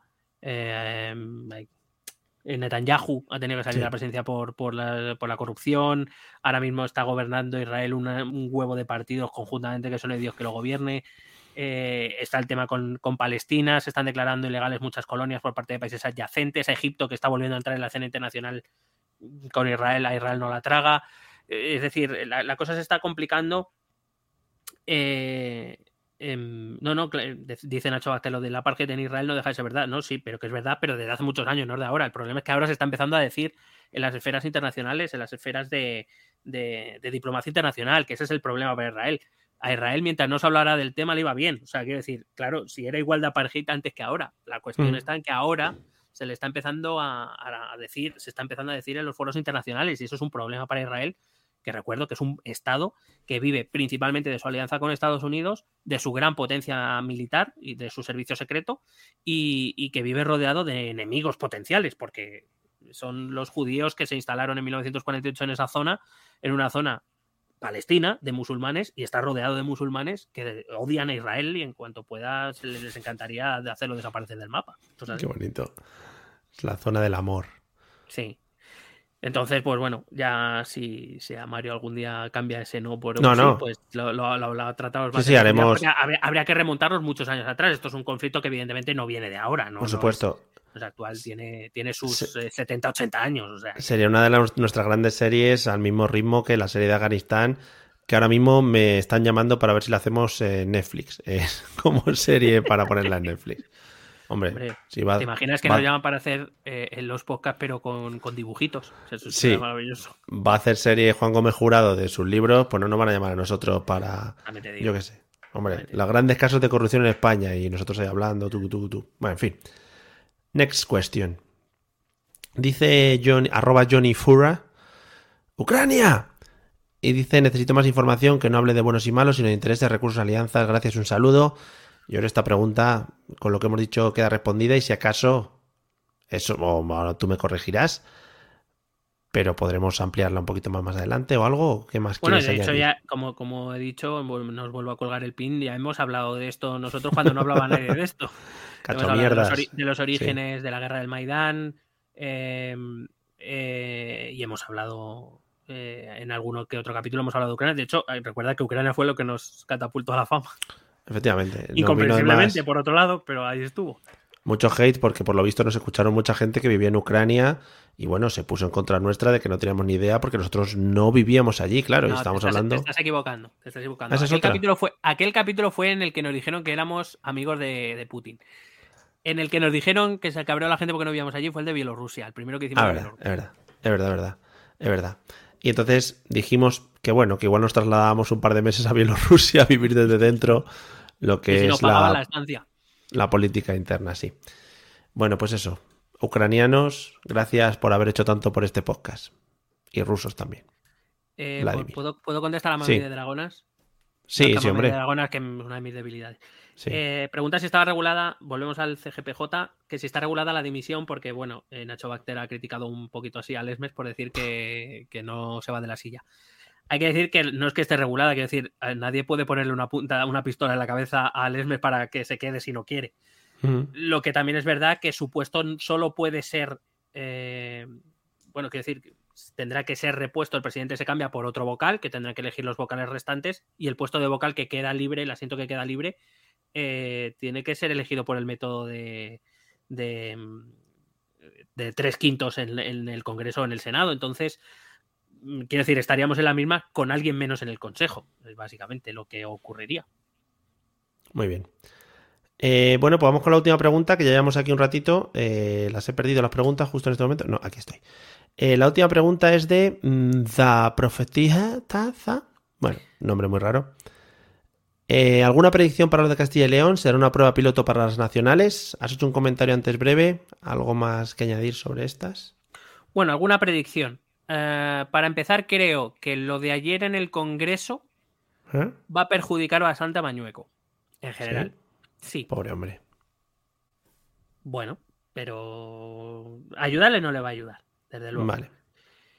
Eh, segundo, ¿va a ser una prueba piloto las nacionales? No creo. Que la- las elecciones regionales eh, autonómicas em, se alejan bastante por las peculiaridades de cada territorio. Em, no, no creo que las generales, que las, que las autonómicas sean bancos de pruebas para las nacionales en líneas generales, aunque al PP le encantaría y por eso ha puesto a Castilla y León y después a Andalucía. En cualquier caso, sí que de cara a lo nacional sí vamos a poder ver una tendencia. Y es qué pasa si Mañueco gana, pero necesita Vox para gobernar, que parece lo previsible. Ya. Ahí veremos, porque claro, eh, Ayuso ya sabemos que no tiene ningún reparo. Pero eso es algo que se da por descontado. Eh, Feijóo no lo necesita. Y veremos Moreno Bonilla cuando Ciudadanos desaparezca del mapa y probablemente necesite Vox. Pero claro, Moreno Bonilla tendrá un antecedente antes que será Mañueco. Mañueco ha dicho que en principio, eh, digo en principio no lo ha puesto, pero vamos, que si, gan- que si esa es la situación, que prefieren ir a repetición de elecciones, que ellos no quieren gobernar con Vox. Calentada Si de esa- boquita. si- si- claro, una de dos. O te has calentado la boca y luego vas a tener que tragar, lo que implica que Casado va a hacer lo mismo. O efectivamente vas a repetición de elecciones y cuidado con el votante de derecha que le va a decir así al PP. Claro. Claro. Así estamos. Claro, eso es a lo que me refería al principio cuando nos, habla- nos preguntaban por la ultraderecha. Al final es qué, qué actitud determina el partido conservador con el que está en disputa el partido de ultraderecha. Eh, CSU y CDU nunca dudaron y de hecho eh, quiero recordar que hubo unas elecciones en un lander eh, que, que el líder de la, CD de la CSU en ese momento planteó llegar a un acuerdo con la alternativa por, Alemania y le dijeron de la central quítate de aquí, o sea, no. Tienen una línea clara que todo el votante reconoce. Quiero decir, el votante reconoce qué va a hacer. El problema es que aquí el votante a lo mejor no lo tiene del todo claro. Vale. Bueno, eh, por cierto, permíteme. mm, La pregunta de Stobar que me parece mm, que no lo hemos hablado, pero que también es importante por lo de ayer. Sí. Eh, Podemos. Eh, por si acaso no os habéis dado cuenta, ayer casi perdéis la votación porque tenéis a una persona que no le queréis cambiar el escaño porque decís que se lo han quitado injustamente, a pesar de que hay resolución judicial contra él. O sea, quiero decir, hay resolución judicial que dice que este señor, Alberto Rodríguez, eh, está inhabilitado y no sale del papo eh, sustituirlo por el siguiente de la lista. Porque decís que si no, que me parece muy bien que defendáis la inocencia lo que queráis, pero que tengáis en cuenta que ayer no perdisteis la votación por, por el señor del PP, pero que por Eh. vosotros hubiera sido, la hubierais perdido por vuestra mm, actitud. Es que hubo, hubo como muchas coincidencias, ¿no? A la misma vez y fue un poco como extraño. Sí, la verdad es que sí. No, no, el escaño no está, esto, el, el escaño no está ocupado. De hecho, hubo eh, 349 votos porque faltaba el de Alberto Rodríguez, que no es, que como está inhabilitado no puede ejercer el voto, pero tampoco Podemos ha presentado las credenciales para que se nombre un nuevo diputado. Pues eso, está muy bien todo pensado, muy, muy, muy maduro todo en general. Bueno, muy maduro. Cuidado cómo has metido ahí el Eh, ¿cómo te ha el gustado, eslogan eh? comunista. Madre mía. Yo decía Bueno. maduro de madurez, pero bueno, cada uno que lo interprete como quiera. No, no, no, no, lo has metido, lo has metido. Eh, bueno, pues hasta aquí las preguntas, amigos. Eh, muchas gracias por haber mandado estas preguntas. Esperamos haber dado respuesta a casi todas. Volveremos dentro de tres años a hacer un especial de este, de este estilo para pasar la noche del viernes aquí todos en comunidad. Eh, ¿Quieres añadir algo antes de pasar al showtime? No, no, no, estoy deseando ir al Showtime. Vale, bueno, pues nada. Eh, eh, quedaos un momentito, vamos a escuchar los métodos de contacto. Tengo un tema del que te quiero hablar, ¿vale? Aparte de Eurovisión, si quieres dar dos pinceladas, tengo un tema específico, ¿vale? Prepárate. Métodos de contacto. Escucha nuestros métodos de contacto. Puedes escribirnos un correo electrónico a la dirección esto también es política Si lo prefieres, puedes buscarnos por Facebook o Twitter a través del nombre ETE Política. Nos encontrarás en YouTube, donde colgamos las grabaciones de todos los episodios. Y si necesitas un contacto más cercano, únete a nuestro canal de Telegram. Busca el enlace en nuestras redes sociales. Toda esta información y mucha más la puedes completar a través de nuestra página web www.estotambiénespolitica.com. Porque tú también formas parte de Esto también es política.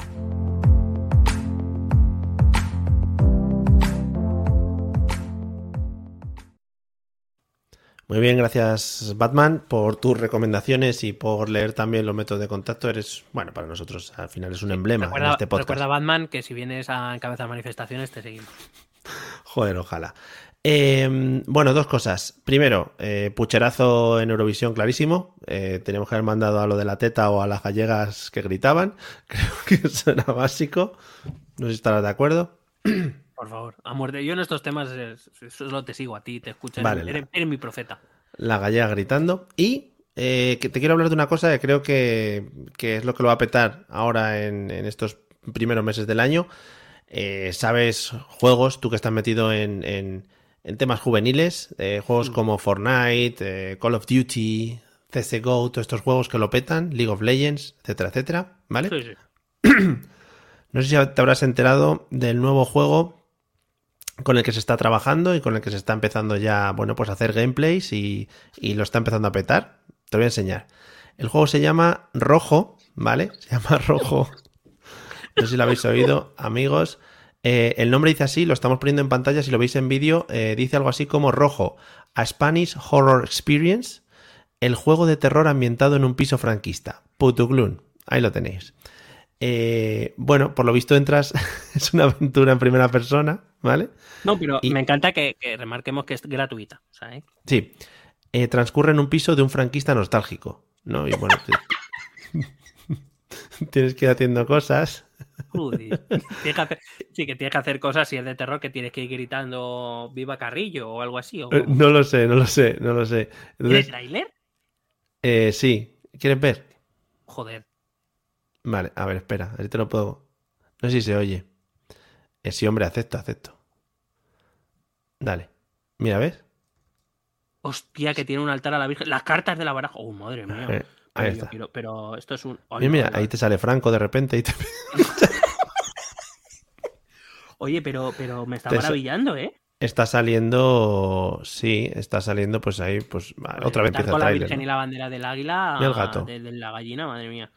Eh. Madre mía, ese altar de la Virgen maravilloso. Qué recreación, ¿eh? Creo que en algún podcast que hagamos eh, deberíamos jugarlo y reaccionar en directo Eh, y a ver hasta eh, dónde nos pasamos. O sea, pero a saco. O sea, correctísimo. Me parece perfecto. Muy bien. Nuestro siguiente directo que sea un gameplay de, de este juego. Creo que con eso lo vamos a petar. No sé si eh, Twitch en este caso tendrá categoría, porque ya sabes que en Twitch se tiene que categorizar las cosas, que pongan categoría. Estamos jugando a rojo, el juego franquista, ¿no? y a ver qué puesto tenemos en, a nivel mundial sobre gente que está jugando al juego, ¿no? No sé. Eh, bueno, podríamos crear, yo qué sé, podríamos crear una red de, de jugadores, no sé, creo que podríamos llegar a cinco, a lo mejor. Joder, ojalá haya un multijugador, ¿no? El multijugador franquista. eh, y, que, que unos Que puedan una- ser. Claro, que me den un piso, en un piso franquista que sea, por ejemplo, en, en- en un cuartel franquista. Por ejemplo. No, o que, o que, que unos puedan ser los franquistas, otros los rojos. Que haya un Battle Royale, ¿no? Entre todos. Pero, y haya- corrígeme si me equivoco, pero juraría que salió un juego de la guerra civil donde podía ser franquista o, o del otro bando, del republicano, Hombre, ¿eh? Ojalá, ojalá. Como el Age no, of no, que creo que Empires. salió, que creo que esto, coño. Debería ser. Debería ser rollo Age of Empires. eh, juego, guerra civil, ser franquista. Tú pon eso. Busca eso. Que mañana te están llamando. Hola, buenas. eh, usted estaba buscando no sé qué. de- Cuidado, que lo primero que me sale es un artículo de, de hobby consolas diciendo los videojuegos de la guerra civil. O sea que debe haber varios. es, es la hostia. Sí. Eh, bueno, eh, con el PC Mus, que para mí fue uno de los Hombre. grandes Hombre, por favor. juegos de la historia. Mitiquísima. Entre el PC Mus y el PC Fútbol, yo creo que. Hombre, creo que mejor el PC Mus. Si en el PC Mus eh, se hubiera podido hacer fichajes, eso ya lo hubiera petado. Hombre.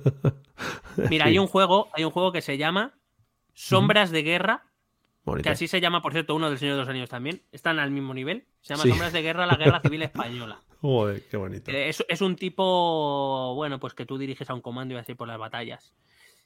Eh, luego hay otro que se llama España 1936. ¿eh? Ahí Y- estamos. Y, y puede ser del, ejército regular, anarquista, brigada internacional, puede ser de la parte Bueno. nacional, de falange. Sí. Sí, sí, sí, sí. Luego hay otro que se llama 1936 España en llamas, que es un, un shooter, o sea, uno de estos que va, que se ve la sí, mano con la pistola. Call of Duty de estos, Sí, sí. o sea, es un Castle, un Return to Castle Wolf- Wolfenstein, pero en guerra civil. ¿sabes? Y luego hay otro que se llama Spain at War. Y parece que es de, de War, pero por el muñeco, el muñeco parece un zombie, no te digo más. Cuidado, Eh, igual es, es están levantando a las personas de las cunetas y justo se encuentran que son zombies. Y ahí hay un lío ahí. no, no, claro, ahí salía parda. Fra- Franco que sale del, del valle. Bueno, bueno, lío, un pollo ahí. Un pollo, nunca mejor dicho. Claro. Eh, Bueno, pues eso, que, que- que lo- vamos, a, vamos a estudiar esto. Vamos a estudiar esto. has descubierto. Has descubierto pues un mundo de gameplays y de juegos que, bueno, te vas a echar la, la noche del viernes, también te digo, ¿eh? Muy a gusto. Bueno, si me toca quedarme encerrado, confino más tiempo, pues no tengo tampoco muchas cosas más que hacer. Entonces, pues tirando. La experiencia de vivir en un piso franquista ahora. El piso cuidado. franco. El piso franco, cuidado, Claro. ¿eh? Ah, también ha lanzado Juana el chiste de un franco tirador. Que, mm, que también te digo, un escape room franquista, cuidado. Cuidado que lo plantee la gente. ¿eh? Bueno. Eh, amigo, vamos a ir despidiendo por hoy. Eh, se ha hecho un poco tarde, pero bueno, ha sido muy entretenido, nos hemos pasado muy bien. Lo primero. Perdón, perdón, Sí. es que no, no se me paran de ocurrir ideas buenísimas. Podemos hacer alguna experiencia de estas de rol en vivo en el Valle de los Caídos.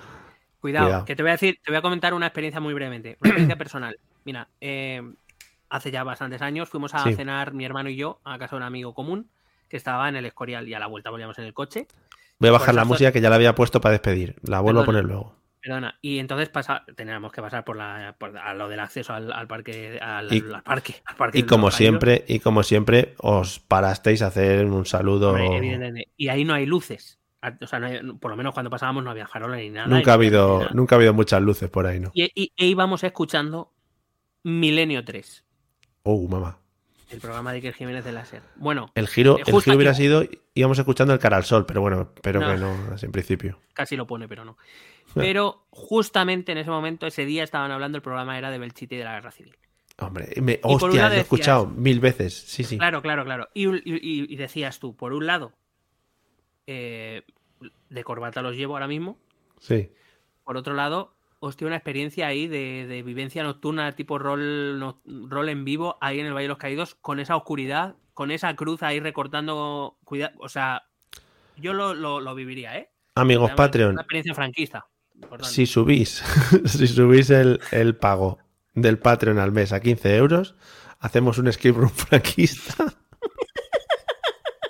Pero del Valle de los Caídos, claro. Dependiendo del dinero, puede ser en el Valle de los Caídos, claro. Habrá que pedir un par de permisos, pero yo creo que sí. Yo creo que Bueno, no. hombre, pero no que no le va a hacer gracia eso.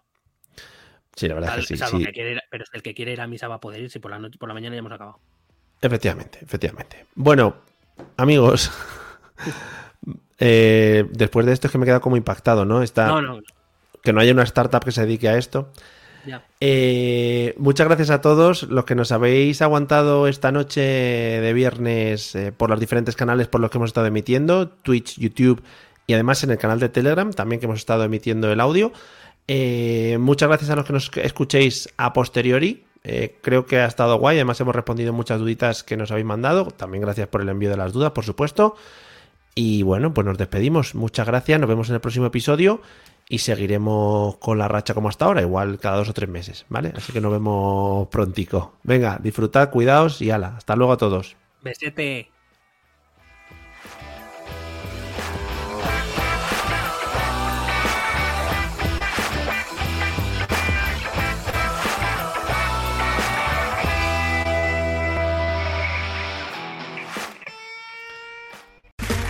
Okay, round two.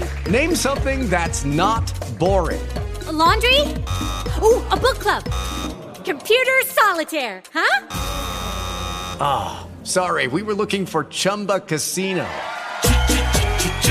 That's right. ChumbaCasino.com has over 100 casino style games. Join today and play for free for your chance to redeem some serious prizes. ChumbaCasino.com. No purchase necessary. Where prohibited by law. 18 plus terms and conditions apply. See website for details.